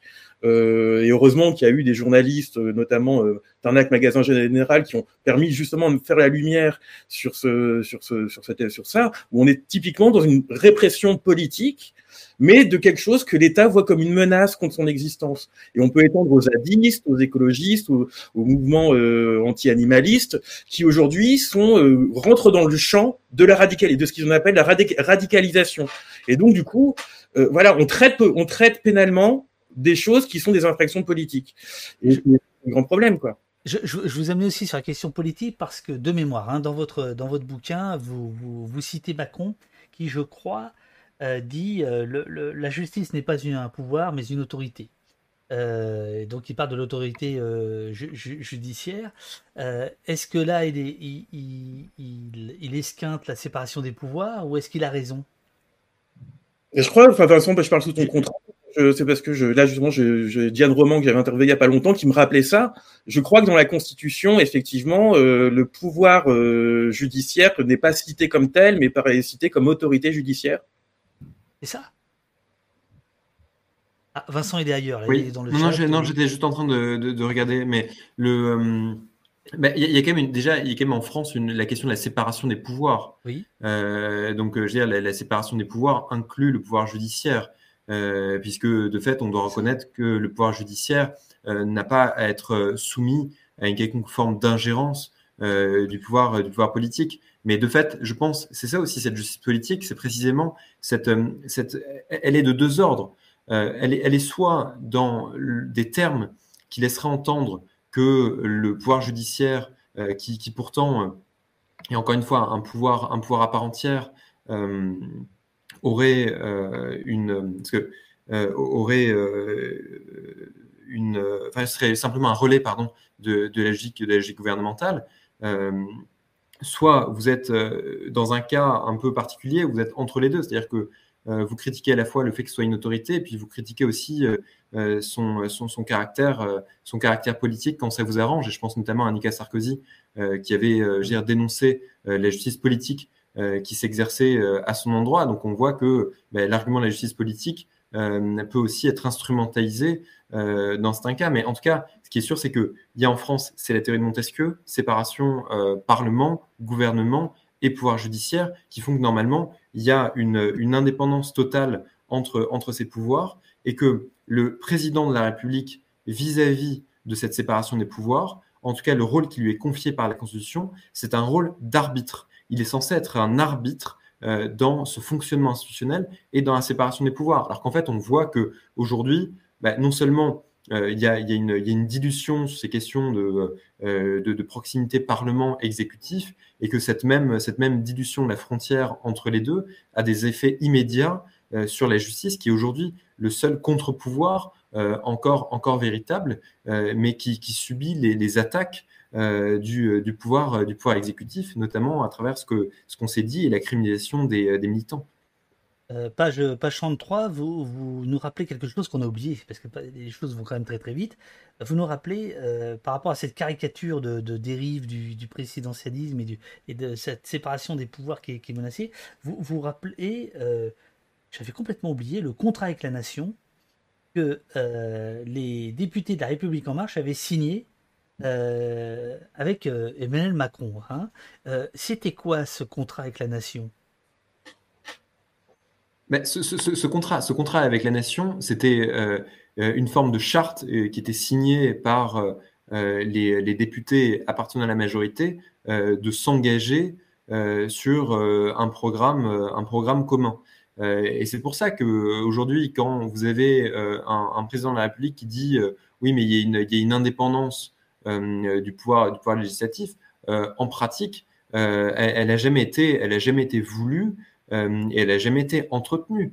elle n'a jamais été voulue parce que le, ce contrat à la nation était, était supposément lié au fait que on a, on a, l'exécutif a besoin du Parlement pour faire voter ses projets de loi et donc euh, sinon aucune politique euh, ne, peut, ne peut avancer. Mais après, ça, se retourne complètement euh, contre, contre les citoyens à partir du moment où vous avez un président de la République qui est irresponsable politiquement, je veux dire juridiquement, c'est-à-dire il y a une irresponsabilité politique de la part du président de la République, et que de l'autre, la seule responsabilité politique pour être éventuellement par des mécanismes comme celui de la destitution, etc., du, du Parlement, mais qui de toute façon soit sont euh, euh, censurés, entre guillemets, par leur appartenance euh, au courant majoritaire, soit ont entretenu leur propre dépendance en prenant des engagements comme le contrat, comme ce, contrat, ce contrat passé avec avec l'exécutif et avec le, président de la République. Donc ça, revient toujours à cette question de l'état de sclérose de nos institutions où vous, enfin, vous aviez c'est quand même un, tête à queue assez spectaculaire. C'est-à-dire qu'on on a eu un président de la République euh, qui promettait de la nouveauté, qui promettait du changement. Et enfin, je sais que ça fait, évidemment, ça fait, ça fait je dirais, grincer aujourd'hui des dents collectivement. Mais le fait est qu'en tout cas, au départ, il y avait cette, cet indicateur de euh, changement. Ça, ça Vincent, c'est pas possible. Hein. Pardon? Ah non, je dis non, non, je, non, je, dis grincer des dents collectivement, c'est pas possible. Oui. Euh, physiquement, j'entends. Ou alors, euh, ça va très, très, très, très loin. Euh, mais, mais, mais, mais, en tout cas, non, mais on vous écoute, Vincent. Attention, on vous il y avait, non, non, en, tout cas, il y avait, il y avait dans, dans, dans, dans l'intention première ce, ce, changement, ce, changement institutionnel. et encore une fois, c'était, une garantie. Mais en fait, ce qui, ce qui a été, ce qu'on a vu à l'œuvre, mais je, je parle, je parle pas du tout de euh, le propos est apolitique. Je parle simplement d'un rapport aux institutions et un rapport à fonctionnement institutionnel. Euh, et là où il devait y avoir ce changement, et qui, sur le papier, je veux dire, si c'était appliqué dans d'autres politiques, par exemple, on nous disait euh, bah, une forme de tirage au sort des députés pour qu'ils soient l'incarnation d'une plus grande représentation. Je veux dire, tout ça, on l'a oublié. Mais au départ, c'était quand même les engagements qui avaient été pris. En fait, tout ça a été complètement dilué. Parce que mmh. toute cette promesse du, euh, du, du, changement, notamment par des logiques comme celle du tirage au sort député, en fait, été mis au service euh, d'une volonté purement présidentielle euh, d'avoir entretenu précisément ces phénomènes de dépendance en cassant toute possibilité de contestation, en cassant toute possibilité d'affirmation des députés de, de, la majorité. Donc, ce, fonctionnement institutionnel fait qu'aujourd'hui, il y, a un profond déséquilibre qui, appelle véritablement un changement. Jérôme, vous écrivez dans, votre ouvrage, alors je ne sais pas si c'est euh, vos deux mains ou celle de, votre collègue qui est juste à côté, enfin plus exactement de votre complice, euh, que la liberté est une variable d'ajustement. Vous dites que depuis une dizaine d'années, c'est devenu vraiment une variable d'ajustement, la liberté. La question, c'est pour ajuster qui et pour ajuster quoi? Bah, je vais peut-être plutôt laisser Vincent là-dessus. Oh non, merde non, parce que je suis désolé. Et, il est dur, votre client. Hein, regarde, il, parle, il, il, il, dit rien, il chique rien, celui-là. J'ai jamais vu un truc pareil. Non, non, c'est juste que je dois euh, rebrancher mon ordinateur qui est quasiment vide. Ah, J'arrive dans... ouais, l'excuse technique. On connaît, on connaît, au poste, on connaît. Euh, sinon, on peut aller chercher un petit café, hein, tous. Hein. Vincent, vous voulez aller chercher un petit café On se retrouve euh, Non, non ça, va ça, ça, ça, ça, va, sauf si. Euh... Alors, allons-y. Alors, variable d'ajustement, euh, la liberté comme variable d'ajustement. Ce que j'aimerais comprendre avec vous, c'est voilà, qu'est-ce qu'est-ce qui est ajusté et qui on ajuste, au fond? Si on sort des, des, des, détails des lois, des détails des décisions, etc., la philosophie de tout ça, cet ajustement, c'est au service de quoi? Cet ajustement, euh, il, est, euh, il est au service d'une euh, politique qui est une politique globale. C'est-à-dire que la variable d'ajustement, parce qu'aujourd'hui, on, a l'impression que, notamment face à des grandes crises comme la lutte contre la menace terroriste ou comme la, la menace, la menace sanitaire, vous avez une systématisation d'outils attentatoires aux libertés individuelles. Et c'est pour ça qu'en fait, c'est l'événement d'ajustement et l'atteinte euh, aux libertés individuelles, parce que on a le sentiment finalement que vous ne pouvez pas euh, avoir de, lutte euh, contre, notamment contre la pandémie, si vous n'atteignez pas, si vous n'atteignez pas les libertés. Donc en fait, plus, dire plus il va y avoir une présentation très forte des menaces, plus ça va influer sur la propre capacité du gouvernement à faire de la liberté une variable d'ajustement, parce que elle va, son, atteinte va osciller en fonction de la finalité et son atteinte va osciller euh, en fonction d'un discours, euh, d'un discours politique. Euh, donc c'est pour ça que nous la décrivons comme un, une variable d'ajustement et on voit bien qu'elle est une variable d'ajustement, notamment dans, ce qu'on rappelait tout à l'heure en début d'intervention sur cette, question du, contrôle de proportionnalité.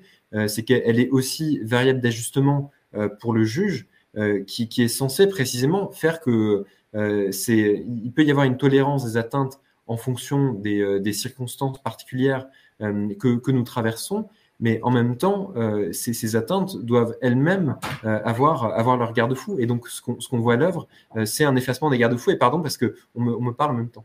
Ah, ça y est, oh, mais, mais qu'est-ce que c'est ce bazar? En, fait, en fait, je vais tout vous dire. Raton Lover, qui est un fidèle au poste, a bien compris le sens de ma question. Enfin, il va falloir que je fasse gaffe, parce que si, si maintenant on comprend mieux, mais, mais, oui, mais c'est pas bon, quoi. Euh, et à la question que oui. je vous posais, c'est quoi la variable d'ajustement, à quoi elle sert? Euh, il, il, expliquait à ton lover dans le, dans le chat, plus de sécurité, c'est plus de liberté. En fait, c'était là où je voulais euh, vous, vous, amener. C'est-à-dire que euh, au début du, livre, vous revenez très longuement, et c'est un passage passionnant, sur Alain Perfit, qui, dans les années 70, va euh, amener cette fameuse phrase, la première des libertés, c'est la sécurité. Vous revenez là-dessus et vous expliquez ensuite le désastre, la débâcle de la gauche, qui va mettre du temps quand même, hein, qui va mettre du temps, mais qui va finalement se, ramener à cette, euh, idée d'Alain Perfit, donc euh, ministre de l'Intérieur de, droite. Vous, venez beaucoup là-dessus. Il me semble que c'est important de revenir sur ce plan-là, parce qu'aujourd'hui, la première des libertés, c'est la sécurité, c'est quasiment le slogan de l'extrême majorité de, des candidats à la présidentielle. C'est-à-dire que ça, ça on ne peut même plus le discuter. Quand on le discute, on est suspect. Est-ce que vous pouvez nous rappeler euh, la genèse de cette idée, comment, comment, comment elle s'impose? Et vous savez quoi? Puisque vous êtes barré, moi je vais me barrer, je vais me chercher du café. Donc vous discutez avec le chat et je reviens dans deux secondes. Parce que je connais un peu votre réponse, parce que j'ai lu le bouquin. Hein voilà, moi je vais me chercher du café. Donc là, vous, ouais, ouais, ouais, vous rigolez, vous rigolez. Ça se passe comme ça ici. Hop, je reviens dans deux secondes. Allez-y. Euh, tant que vous ne voyez pas l'écran, vous êtes seul, vous êtes aux commandes, vous pouvez faire n'importe quoi ou répondre à ma question. Et je vous entends. Hein. Bah, oui, bah, tout d'abord, bah, tout simplement, euh, donc ce, ce, cette expression, ça a été euh, le fruit d'un rapport qui avait été commandé euh, à l'Empire quelques années à sortir et qui est un peu un tournant euh, dans, dans, dans, les techniques, euh, dans les, les, stratégies sécuritaires et dans l'idéologie sécuritaire. C'est-à-dire que euh, de ce rapport naîtra le, une grande loi fourre-tout, l'une des premières grandes lois fourre-tout sécuritaires qui s'appelait la loi sécurité et liberté. Et pendant tous les débats parlementaires, Alain Pierre va répéter ce mantra, la liberté est la première des sécurités, la sécurité est la première des libertés, pardon. Et euh, ce texte va devenir un peu symbolique et euh, au point que la gauche euh, mettra son abrogation donc dans, dans, ses propositions pour l'élection présidentielle de, de, 81. Et ce texte deviendra un peu un des enjeux de la campagne de, de 1981. Et à l'époque, la réponse du PS, c'était Pierre Monroy qui pendant la campagne disait Alain Pierre Fitt, la droite dit la, la sécurité est la première des libertés, nous leur répondons la liberté est la première des sécurités. Donc, euh, donc oui, ça vient de, là. Et, euh, et pendant des années, le PS va s'accrocher un peu à cette réponse en euh, faisant la promotion de la prévention avec quelqu'un qui s'appelait Gilbert Bonne-Maison, qui était un peu, on appelait le père de la prévention. Et, au fur et à mesure, après, dans les années 90, il le PS va se laisser contaminer un peu par cette idéologie sécuritaire et euh, bah, il va lui-même, donc le, le, le, grand revirement, c'est sous Jospin, et va commencer lui-même à expliquer que la liberté, la sécurité est la première des libertés, et euh, et se convertir un peu, voilà, à cette idéologie, quoi. Je sais pas si Vincent a quelque chose à rajouter. Sur ces sur ces développements, euh, non. J'arrive pas à lire dans le chat. Mais cela dit, après, dans, le, chat, simplement, je crois qu'il y avait tout à l'heure une question que j'ai vue sur le, euh, euh fichage. Euh, parce que je crois qu'il y a une personne qui était intervenue en cours de route sur les, fiches S. Je répondais, je répondais à une question. Jérôme avait terminé son développement sur le. On en profitait. Non, mais en tout cas, quelle question sur la question directe sur la question directe de l'accès de l'accès au fichage, c'est contrôle auprès du ministère de l'Intérieur, c'est-à-dire que les choses ont changé depuis de mémoire 2018, euh, où vous avez euh, depuis le 3 août un contrôle direct qui peut être fait euh, pour donc le, le, donc le, fichier des personnes recherchées, donc y compris la fiche S, auprès du ministère de l'Intérieur, sans pour autant passer par la CNIL. Donc euh, il, suffit, entre guillemets d'écrire au ministère de l'Intérieur pour demander si vous faites ou non objet d'une fiche S, et sur la base de la décision, sur la base de la réponse euh, qui vous sera faite, euh, d'introduire un contentieux euh, devant, devant le Conseil d'État pour contester la réponse qui vous sera, qui vous sera adressée par, par le ministère intérieur. Et d'ailleurs, ce qui, ce qui, au passage, fait là encore écho avec d'autres d'autres sujets, parce que c'est quand même curieux, on peut quand même se poser la question aussi, du point de savoir pourquoi est-ce que depuis 2018, vous avez un droit d'accès direct auprès du ministère intérieur et que vous ne le faites pas auprès de la CNIL. Parce que c'est pareil, je veux dire, euh, CNIL, euh, un peu, c'est censé être une autorité administrative indépendante, protectrice des droits, je veux dire, des droits individuels, et on aurait pu penser précisément que son rôle était important euh, sur des questions comme celle du, fichage, euh, du fichage S. Donc, euh, ça, ça, vient aussi faire écho à une autre problématique que nous traversons dans le livre, c'est euh, mais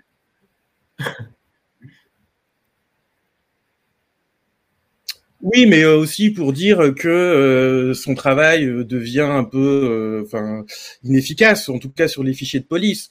elle fait ce qu'elle peut, effectivement, avec le peu de moyens qu'elle a, déjà pour les fichiers privés, on va dire, pour les fichiers d'entreprise, mais concernant les fichiers de police, en gros, elle a perdu tous ses pouvoirs, elle a été neutralisée. Je crois que la loi c'est en 2004 ou 2007 quand elle a perdu le droit de délivrer des avis conformes. C'est-à-dire qu'avant, ces avis euh, s'imposaient au ministère de l'Intérieur. C'est-à-dire que quand, quand, il y avait un projet du gouvernement, euh, la, la, CNIL disait non, ça vous faites pas, et ils étaient obligés de suivre. Maintenant, elle est rentrée dans un rôle de, on lui a retiré cet avis. Euh, cet avis conforme. D'ailleurs, je crois que c'était après un projet. En gros, c'est une représaille. C'était vu un peu comme une représaille à l'époque. Et euh, depuis, euh, en gros, elle est rentrée dans le même rôle que le Conseil d'État. Elle-même, elle le dit. Elle dit on est là pour accompagner le gouvernement. On est là pour, euh, on est là pour le conseiller, pour faire bien les choses, et pas pour s'opposer. Alors, alors, alors, Jérôme, euh, c'est très bien. Effectivement, je, je, voudrais aussi aborder la police avec vous, mais est-ce que c'est pas euh, un point qu'on qu pourrait vous, vous faire à vous aussi, et même à nous au poste? Est-ce que finalement, on ne fait pas qu'accompagner tout ça? Mm. Est-ce que c'est pas un peu tendre tout ça? Est-ce que votre livre, qui est extrêmement bien documenté, qui, euh, qui est un résumé qui fait froid dans le dos de, de, de tout ça, mais finalement, euh, Vincent, euh, vous jouez le jeu de la justice, euh, vous, Jérôme, vous jouez le, le, le jeu du, du contre-pouvoir euh, médiatique, et en fait, la machine, elle continue à s'emballer. Je, je veux dire que. Ouais, oui, je suis. Enfin, après, Vincent dira ce qu'il en pense, mais c'est pas faux. En plus, moi, je fais partie d'une génération. Je suis dans les années 70. Enfin, je suis né en 76. Donc, c'est vrai que les années 80. un an avant le punk. Voilà. C'était. c'est bon, ça. Ça, c'est bien. ah, vous êtes bien né. D'ailleurs, on pourrait dire 76, c'est le début du punk. Bon, bref. Ok. Voilà, mais c'est trop jeune. Mais c'est vrai que les années 90 ont été une grande période de dépolitisation euh, parce qu'on nous expliquait que c'était la fin de l'histoire, que tout allait bien, il y avait la nouvelle économie, euh, euh, il y avait plus de racisme, c'était la France Black Blamber, et puis c'est vrai que c'est une période beaucoup plus apaisée quand on compare les années 90 à maintenant.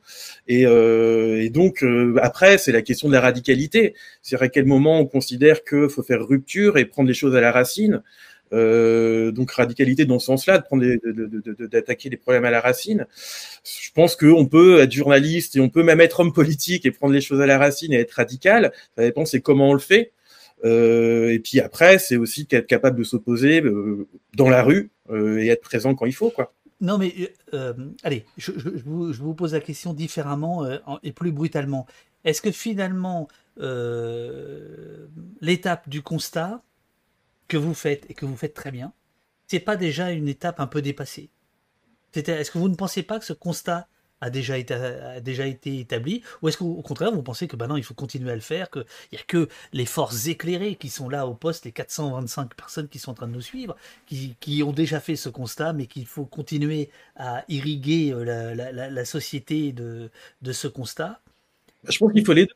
Euh, il, faut il faut des actions, bien entendu. Les paroles ne suffisent plus. Après, comme on disait tout à l'heure, hein, euh, il y a beaucoup de gens qui n'ont pas conscience de cette érosion des libertés parce qu'elles ne les touchent pas.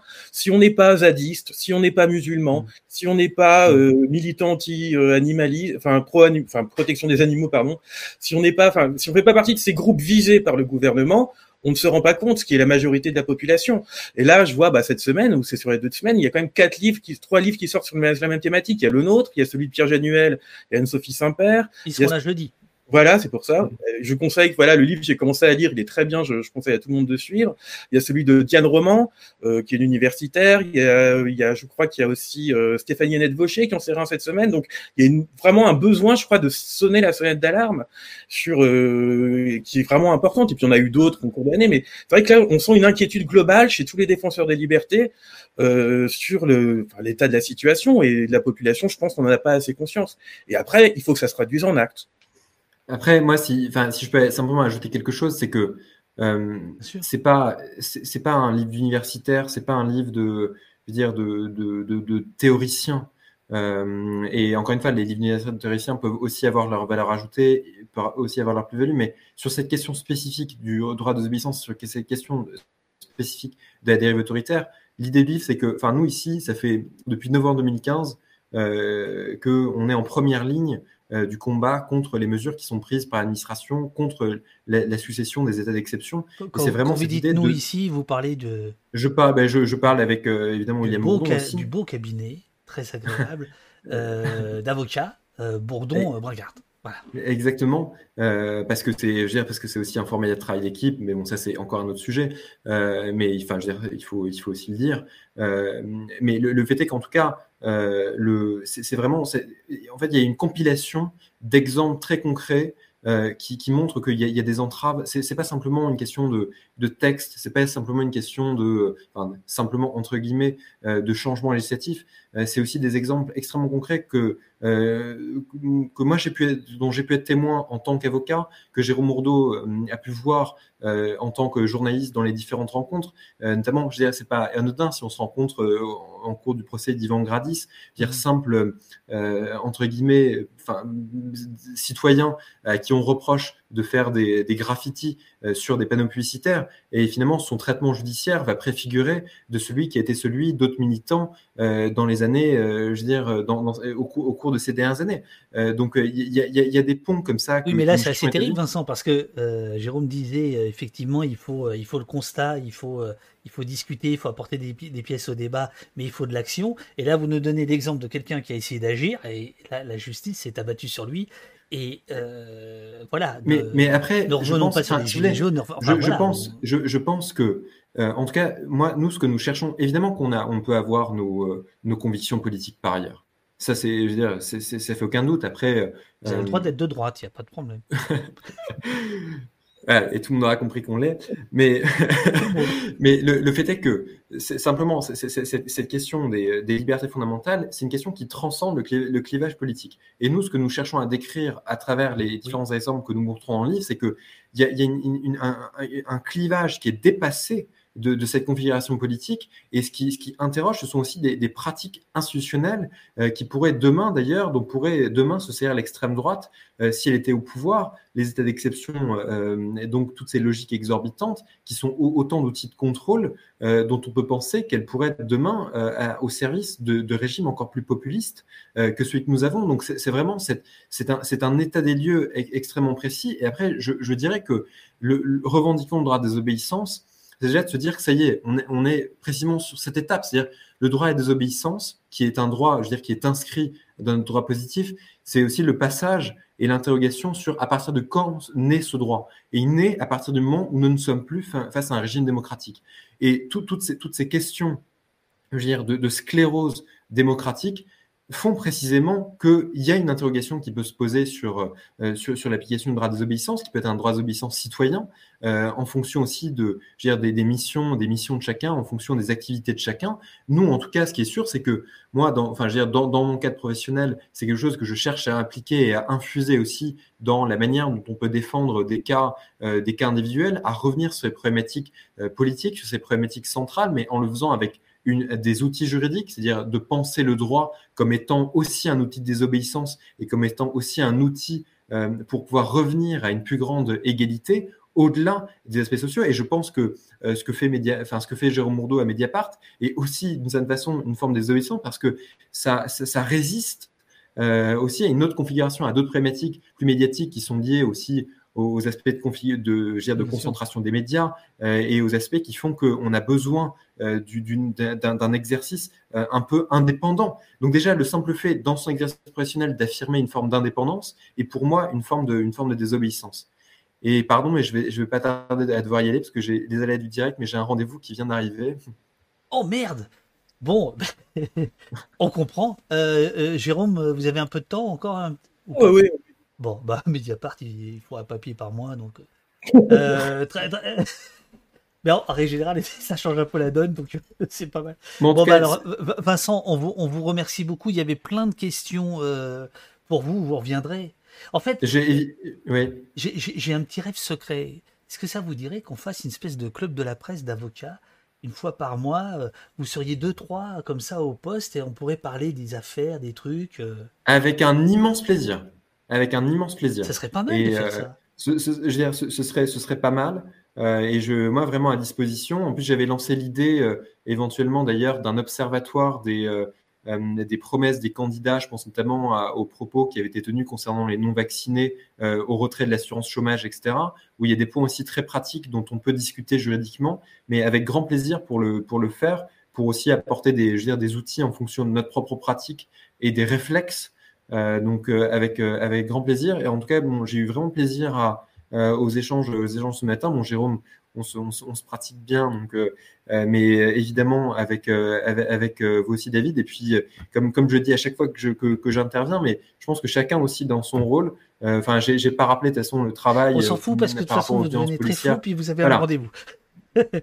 je, je c'est ça, je suis en train de disparaître, mais le fait est qu'en tout cas, je, je pense qu'il y a, il y a une, euh, il y a une, une, euh, une, solidarité aussi qui est, je veux dire, indispensable, même chez tous les observateurs de ces questions de, de, liberté individuelle. Mais en tout cas, je suis plus généralement aussi à la disposition des personnes qui ont contribué ce matin au chat si elles ont des questions dans le prolongement de l'entretien de ce matin, euh, où elles peuvent m'envoyer un mail, elles peuvent me contacter sur Twitter ou par, ou par d'autres bah, biais. Merci beaucoup, Vincent. Je vais, je vais monter cette idée-là faudra que je voilà, je, je, je vous envoie un, un, mail à plusieurs avocats et puis on se fait ça, euh, on se fait ça un, jour, ce serait super quoi.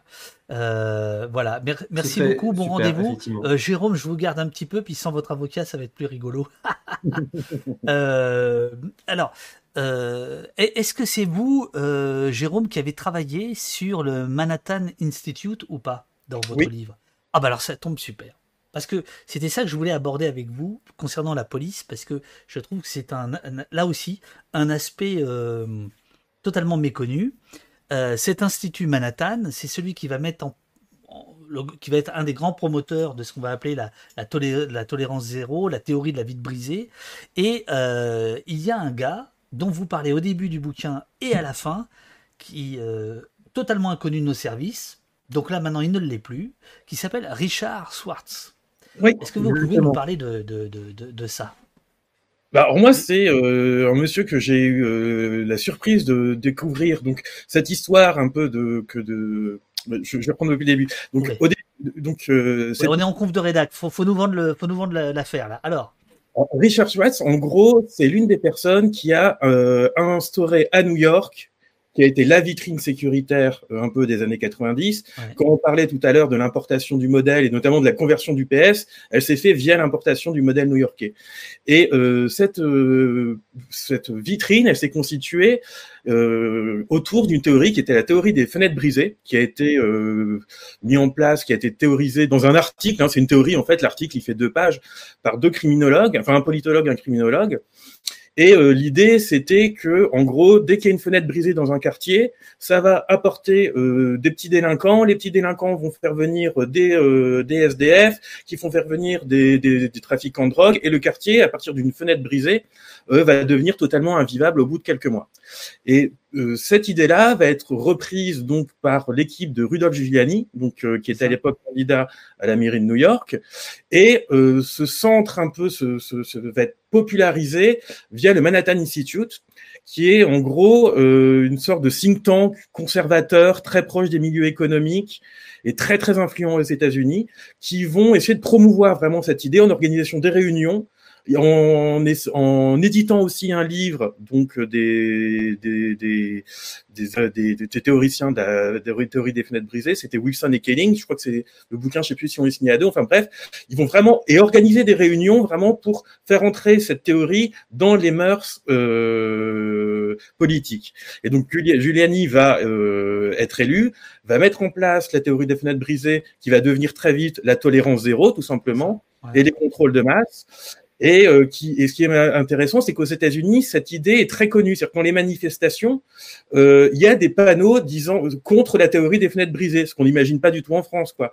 Euh, C'était euh, au moment de la mort d'Errol Garner, qui était donc un, un, un noir de, de, New York, qui est mort étouffé euh, lors d'un contrôle, lui aussi en disant I can breathe déjà. Donc c'est vraiment un parallélisme un peu des, des, des, horreurs qui est très forte. Il y avait des manifestants devant euh, la mairie de New York disant euh, broken windows, broken leaves. Euh, fenêtre brisée, vie brisée, quoi. Et donc c'est vraiment, c'est, ça a vraiment été très contesté aux États-Unis. Et en France, beaucoup moins, parce que cette théorie est beaucoup moins connue. Et, euh, et donc, ce Richard Schwartz fait partie des gens qui ont euh, fait infuser cette théorie via des réunions au Manhattan Institute.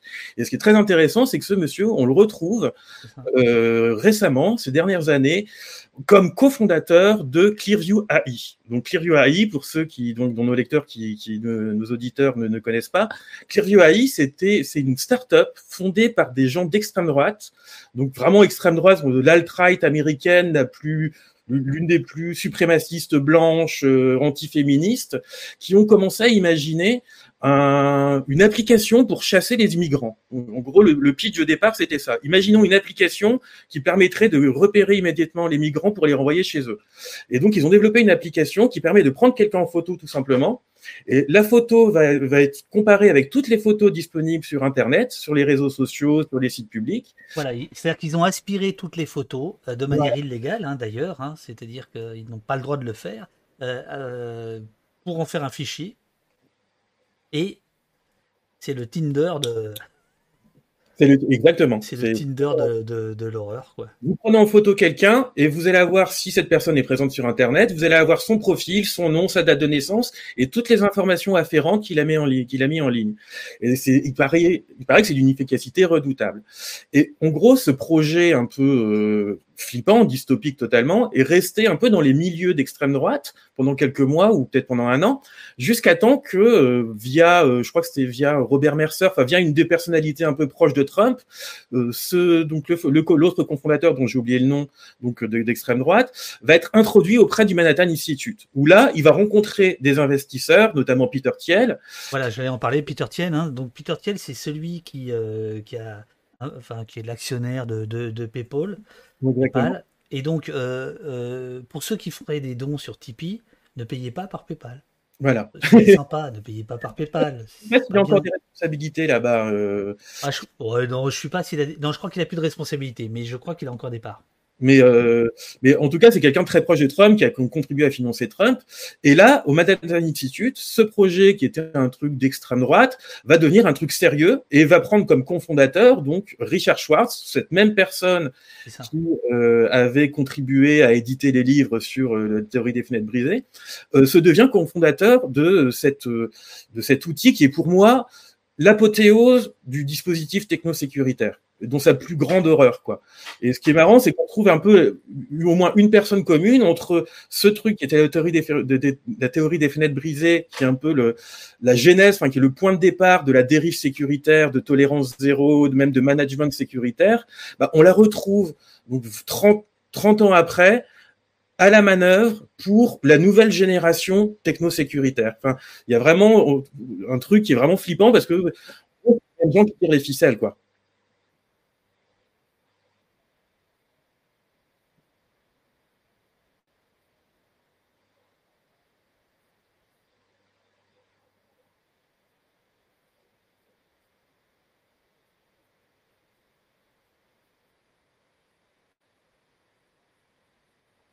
Ah merde, j'étais encore muté, pardon. Euh, je, disais, euh, page 77, vous parlez de d'AXA, euh, d'un rapport de, la, de, l'assureur AXA qui va en fait favoriser, enfin Claude Bébéard, PDG d'AXA, qui va favoriser la politique du chiffre de la police française. Alors, oui, c'est pas AXA, c'est donc BBR, il avait fondé un think tank. C'est, pas AXA, c'est, lui en tant que. Enfin, c'est un ancien, c'est l'ancien PDG d'AXA, Claude Bébéard, qui monte un think tank, think tank qui va produire des notes qui vont favoriser la politique du chiffre. Euh, et c'est pour ça que je me permets de faire le, rapprochement parce que je trouve que entre Schwartz et BBR, il y a, cette idée-là comme ça de, de, de, grands libéraux euh, voilà, euh, qui, qui plaquent leurs idées sur la police et on en paye des frais.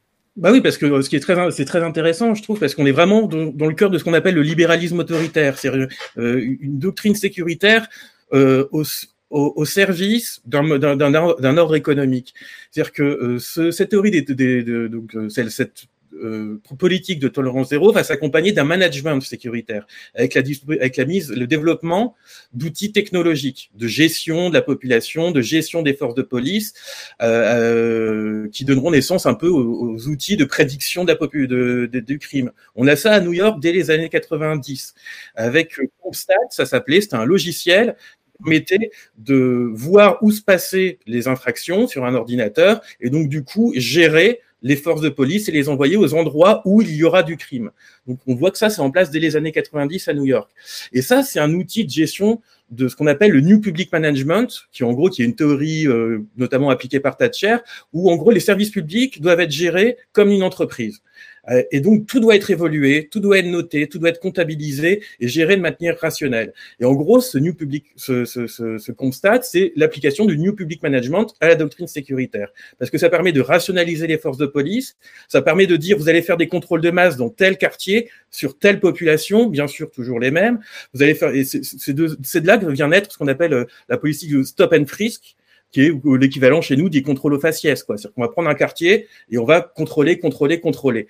Et cette gestion totalement rationnelle euh, et managériale de la sécurité est promue par des entreprises, par des think tanks liés aux entreprises. Et en France, c'est effectivement, je crois que c'est donc le think tank, c'est Claude, c'est l'Institut Montaigne, je crois. C'est ça, l'Institut Montaigne, oui. Ouais va rendre un rapport qui est assez hallucinant parce que tout ça qui, est dit noir sur blanc. Ils disent que l'État doit bien être géré, que la police doit bien être gérée et qu'il faut des outils de management pour gérer l'insécurité. Parce que en gros, euh, on a des comptes à rendre sur les impôts que payent les, les citoyens.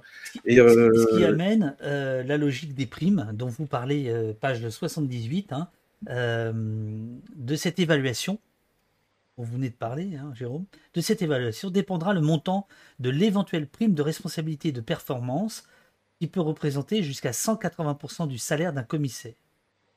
Donc, là, vous, citez Isabelle Bruno et Emmanuel Didier qui disent C'est à partir de cette première expérience à la préfecture de police de Paris que le benchmarking s'est ensuite diffusé dans la police nationale.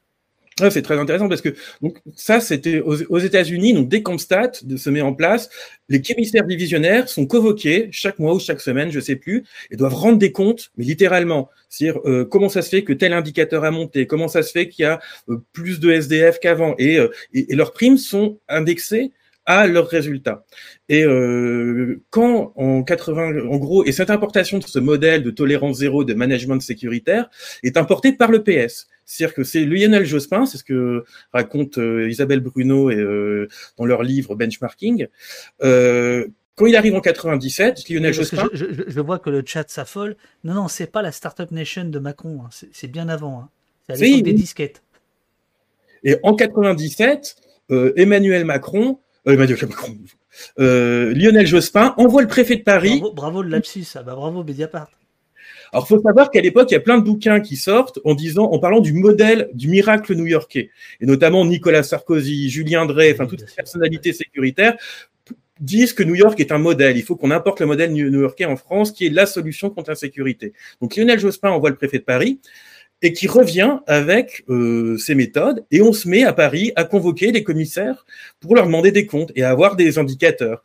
Alors donc c'est Lionel Jospin qui va introduire ça, mais celui qui bien, bien entendu va le généraliser, c'est Nicolas Sarkozy avec la politique du chiffre.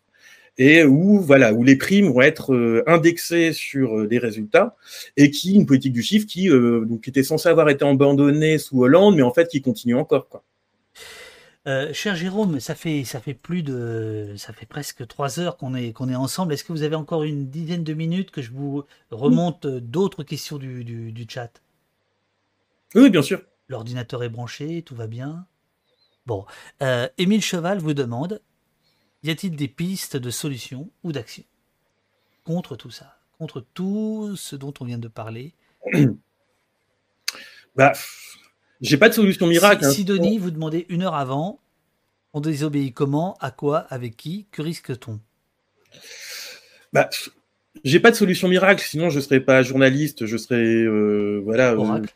je, oracle ou politicien ou, euh, ou militant, mais moi déjà, enfin, je suis marqué par le fait que maintenant, quand il y a 10 000 personnes dans une manif, on dit, on dit que c'est un succès. C'est vrai que dans les années 80-90, euh, il y avait des centaines de milliers de personnes, voire des millions de milliers de personnes euh, au moindre événement, c'est-à-dire pour défendre les radios libres, contre le CPE. Enfin, quand je pense que l'une des premières solutions, c'est de réinvestir la rue. Donc le danger, euh, c'est qui, recommence à avoir du monde dans les manifs, de refaire masse. Le danger, c'est euh, bien, bien entendu la répression policière. Pour ça, ce qui manque, c'est peut-être l'auto-organisation. C'est-à-dire que l'un des problèmes un peu, euh, c'est ce que signalait le défenseur des droits euh, dans un rapport qu'il avait fait sur le, maintien de l'ordre, je crois que c'était en 2016. Euh, en gros, il n'y a plus d'organisation interne des manifs. C'est aussi pour ça que ça, ça, part souvent en sucette avec les policiers également. Donc, il faudrait peut-être des manifs plus conséquentes et mieux organisées pour refaire masse dans la rue. Pour plus, enfin, pour moi, l'un des tournants un peu dans tout ça, ça a été quand Nicolas Sarkozy a dit, donc ça remonte il y a longtemps, hein, quand il y a une manif en France maintenant, plus personne ne le voit. Absolument. Je ne sais plus quel était. Et c'est vrai. Et, euh, C'était en 2005. C'était juste. Euh, c'était en 2005. C'est le moment où il va prendre les CRS et les gendarmes mobiles, il va les déplacer euh, du maintien de l'ordre dit social vers les quartiers. Hmm. et à l'inverse, il va mettre les bacs dans le maintien de l'ordre. Et 20 ans plus tard, on voit le résultat. Et, euh, et ça, mais, son, constat de départ, c'était de dire finalement, il n'y a plus tellement besoin de, de, de, de, CRS, tout le monde s'en fout des manifs, il n'y a plus grand monde, donc je vais les mettre ailleurs, je vais les mettre dans les quartiers. Et quand on se souvient qu'avant, euh, une manif qui rassemblait euh, je ne sais pas combien de personnes, c'est arrivé à faire tomber un, à faire, faire tomber une réforme. Quand on se souvient en 2002, le second tour, enfin entre premier et second tour, euh, enfin, il y avait un, un des millions, je sais plus combien il y avait de personnes dans la rue contre Jean-Marie Le Pen. Là, il y a, il y a, on a pire que Le Pen, on a Zemmour et Le Pen. J'entends, je vois pas de manie, je vois rien. Alors c'est vrai que, enfin moi aussi, hein, il y a eu peut-être une accoutumance, euh, euh, je sais pas si c'est la, fin des corps intermédiaires qui fait que maintenant il y a plus d'organisation, de structure pour organiser tout ça. Je sais pas d'où vient le problème, j'ai pas de solution miracle, mais déjà une remobilisation euh, dans la rue me paraît indispensable, quoi. Et après, tout simplement, ben, euh, militer, s'impliquer, adhérer à des associations, quoi. Euh, alors, il y a plusieurs questions, Jérôme, qui. Euh, la, question chiante pour un journaliste, mais, mais légitime. Comment vous joindre? Il y a des gens qui voudraient vous passer des dossiers. Comment ils peuvent vous joindre? Jérôme.ourdo.mediapart.fr jérôme.ourdo.mediapart.fr Donc quand je dis chiant, c'est que, en fait, euh, dans un cas comme le vôtre, vous êtes sursollicité. vous n'êtes pas très nombreux. C'est ça. Réponds pas euh, très vite, ou même si j'oublie de répondre, faut pas trop m'en vouloir parce qu'on est très sollicité effectivement, mais ma boîte mail est, ouverte. Sinon sur Twitter, vous me faites un petit coucou. si c'est des informations un peu confidentielles, GPGP, donc un logiciel de chiffrement pour m'envoyer des informations. Enfin voilà. Euh, Lalilou vous dit euh, Pensez-vous que la société, la majorité des citoyens aient conscience de tout ce dont vous avez parlé ce matin? Sinon, comment l'expliquer? Comment expliquer cette forme de servilité, entre guillemets, alors même que l'information peut circuler, vous en êtes la preuve, et qu'il est difficile de dire on ne savait pas Ce sera peut-être la dernière question ce matin.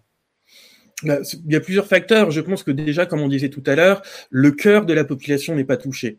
C'est-à-dire que euh, si on est dans les clous, si on est blanc, si on n'est pas homosexuel, si on n'est pas militant, si on n'est pas zadiste, bah en gros, on vit normalement dans ce pays. Euh, donc là, avec la crise sanitaire, euh, tout le monde ressent un petit peu ce, ce, ce, ce, côté sécuritaire parce que pour le coup, on est tous touchés. Mais, euh, mais jusque là, beaucoup de gens ne voyaient pas forcément l'intérêt même de se pencher sur la question. Euh, moi-même, si j'étais pas journaliste, euh, je m'y intéresserais, je pense, mais je me sentirais pas peut-être autant impliqué, quoi. Et donc il y a déjà ce facteur où c'est les minorités qui sont touchées toujours en premier. Et deuxième, deuxièmement, je crois qu'on on a un peu une mémoire courte, je trouve. De la même manière que les violences faites aux Gilets jaunes ont, servi de, de, de, de, révélation, de révélateur à une partie de la population qui qui était indifférente ou ignorante euh, de, certaines pratiques policières dans les quartiers pendant depuis très longtemps. Et ça, oui, et ça on l'entend beaucoup. Euh, oui, bien entendu, il y a les quartiers également, mais ça on l'entend beaucoup et notamment euh, pour la sécurité globale. je me souviens du, du, manif où il y avait un militant qui était avec un mégaphone sur un sur sur une remorque et qui disait ça fait du bien de vous voir enfin avec nous et enfin vous connaissez ce que nous on a vécu. Donc c'est un militant des quartiers, je je, je connais pas son nom. Et c'est vrai que ben, on se rend compte, notamment avec le délit d'attroupement ou euh, des choses comme ça, de, de, ce que vivent des jeunes depuis des années. Donc euh, donc ça, c'est peut être un point positif, mais encore beaucoup de gens ne manifestent pas. Beaucoup de gens, euh, quand ils voient les, les images ben, de Allo Place Beauvau, se disent bon, on n'a pas eu les images d'avant, il fallait pas aller manifester. quand on va dans des rassemblements comme ça, faut pas, faut, faut pas s'étonner à se prendre un coup de un coup de flashball. Enfin, voilà, il y a un côté encore pour une majorité de la population qui est pas qui est pas impliquée. Et, euh, et après, je pense qu'il y a aussi, on a peut-être une mémoire courte également. Euh, C'est-à-dire qu'on se souvient pas de ce qui s'est passé il y a 10-15 ans, on oublie ce qui s'est passé il y a 20 ans, euh, on oublie euh, ce que c'était la liberté il y a 20-30 ans, euh, alors que c'est pas si vieux. Et, euh, et, on est un plan, je trouve, dans, plein dans ce qu'on appelle l'effet cliqué, c'est-à-dire qu'on s'accoutume à une mesure, et du coup la mesure d'après nous paraît pas si dingue que ça, et puis, vu qu'on a fait un pas de plus, pourquoi pas en faire un de plus? Et comme ça, et à mesure, on s'accoutume. On s'accoutume à présenter sa carte d'identité, on s'accoutume à avoir des, des, des, caméras de vidéosurveillance partout. Alors qu'avant, moi, ça me choquait quand je voyais une caméra. Je me souviens quand j'étais jeune. oh, quand même, attention, vous êtes filmé. Maintenant, il y en a partout, on n'y fait même plus attention. Et euh, il y a peut-être un réveil, un peu une sensibilité à retrouver aux libertés et euh, une indignation à retrouver. Merci beaucoup, euh, Jérôme, pour euh, votre travail euh, d'une manière générale, pour l'ensemble de votre œuvre, et en particulier pour ce livre, Revendiquons le droit à la désobéissance, qui, justement, dont l'un des mérites est justement de, de resituer historiquement tout ce qui nous arrive. C'est très, très, très, très pointu. de ce point de vue-là, c'est très précis plutôt que pointu. Enfin, c'est pointu et précis. je vais voir si le chat et, comment le, chat se manifeste. Merci beaucoup. Ah, ça y est. C'est parti. Merci beaucoup pour cette interview. Merci Jérôme. Terrifiant l'effet cliquer, nous dit euh. Euh, donc voilà, il y a eu beaucoup, beaucoup. voilà, il y a des cœurs qui vous, qui vous ont, euh, voilà, qui vous sont adressés. Merci, merci Jérôme. Merci, nous dit Seb Brotier que je salue. Merci Jérôme, merci. Bah, eh, n'oubliez pas, il y avait aussi Vincent. Hein. Merci pour les infos, vous dit Pierrot. Merci à tous. Merci, c'était très cool. Merci, nous dit Shadows. Merci beaucoup, bravo, merci. Et prenez-le, ça fait du bien. Merci à vous. Merci et bravo. arrêtez. Euh, nous, on va, on, va continuer. Je vais continuer avec la, petite bande du chat. Merci beaucoup, euh, Jérôme. Et puis, euh, bonjour aux copains de, de Mediapart. Figurez-vous que pendant qu'on se parlait, Fabrice Arfi répondait favorablement à ma convocation. Il sera bientôt à votre place. Bah. ne, ne, ne, lui dites rien. Hein. Du beau monde. Ne, ne, lui dites rien sur mes méthodes. merci, merci beaucoup, euh, Jérôme. Bonne, bonne, euh, bonne journée à vous. Merci et merci. au revoir. Merci, à bientôt. À bientôt.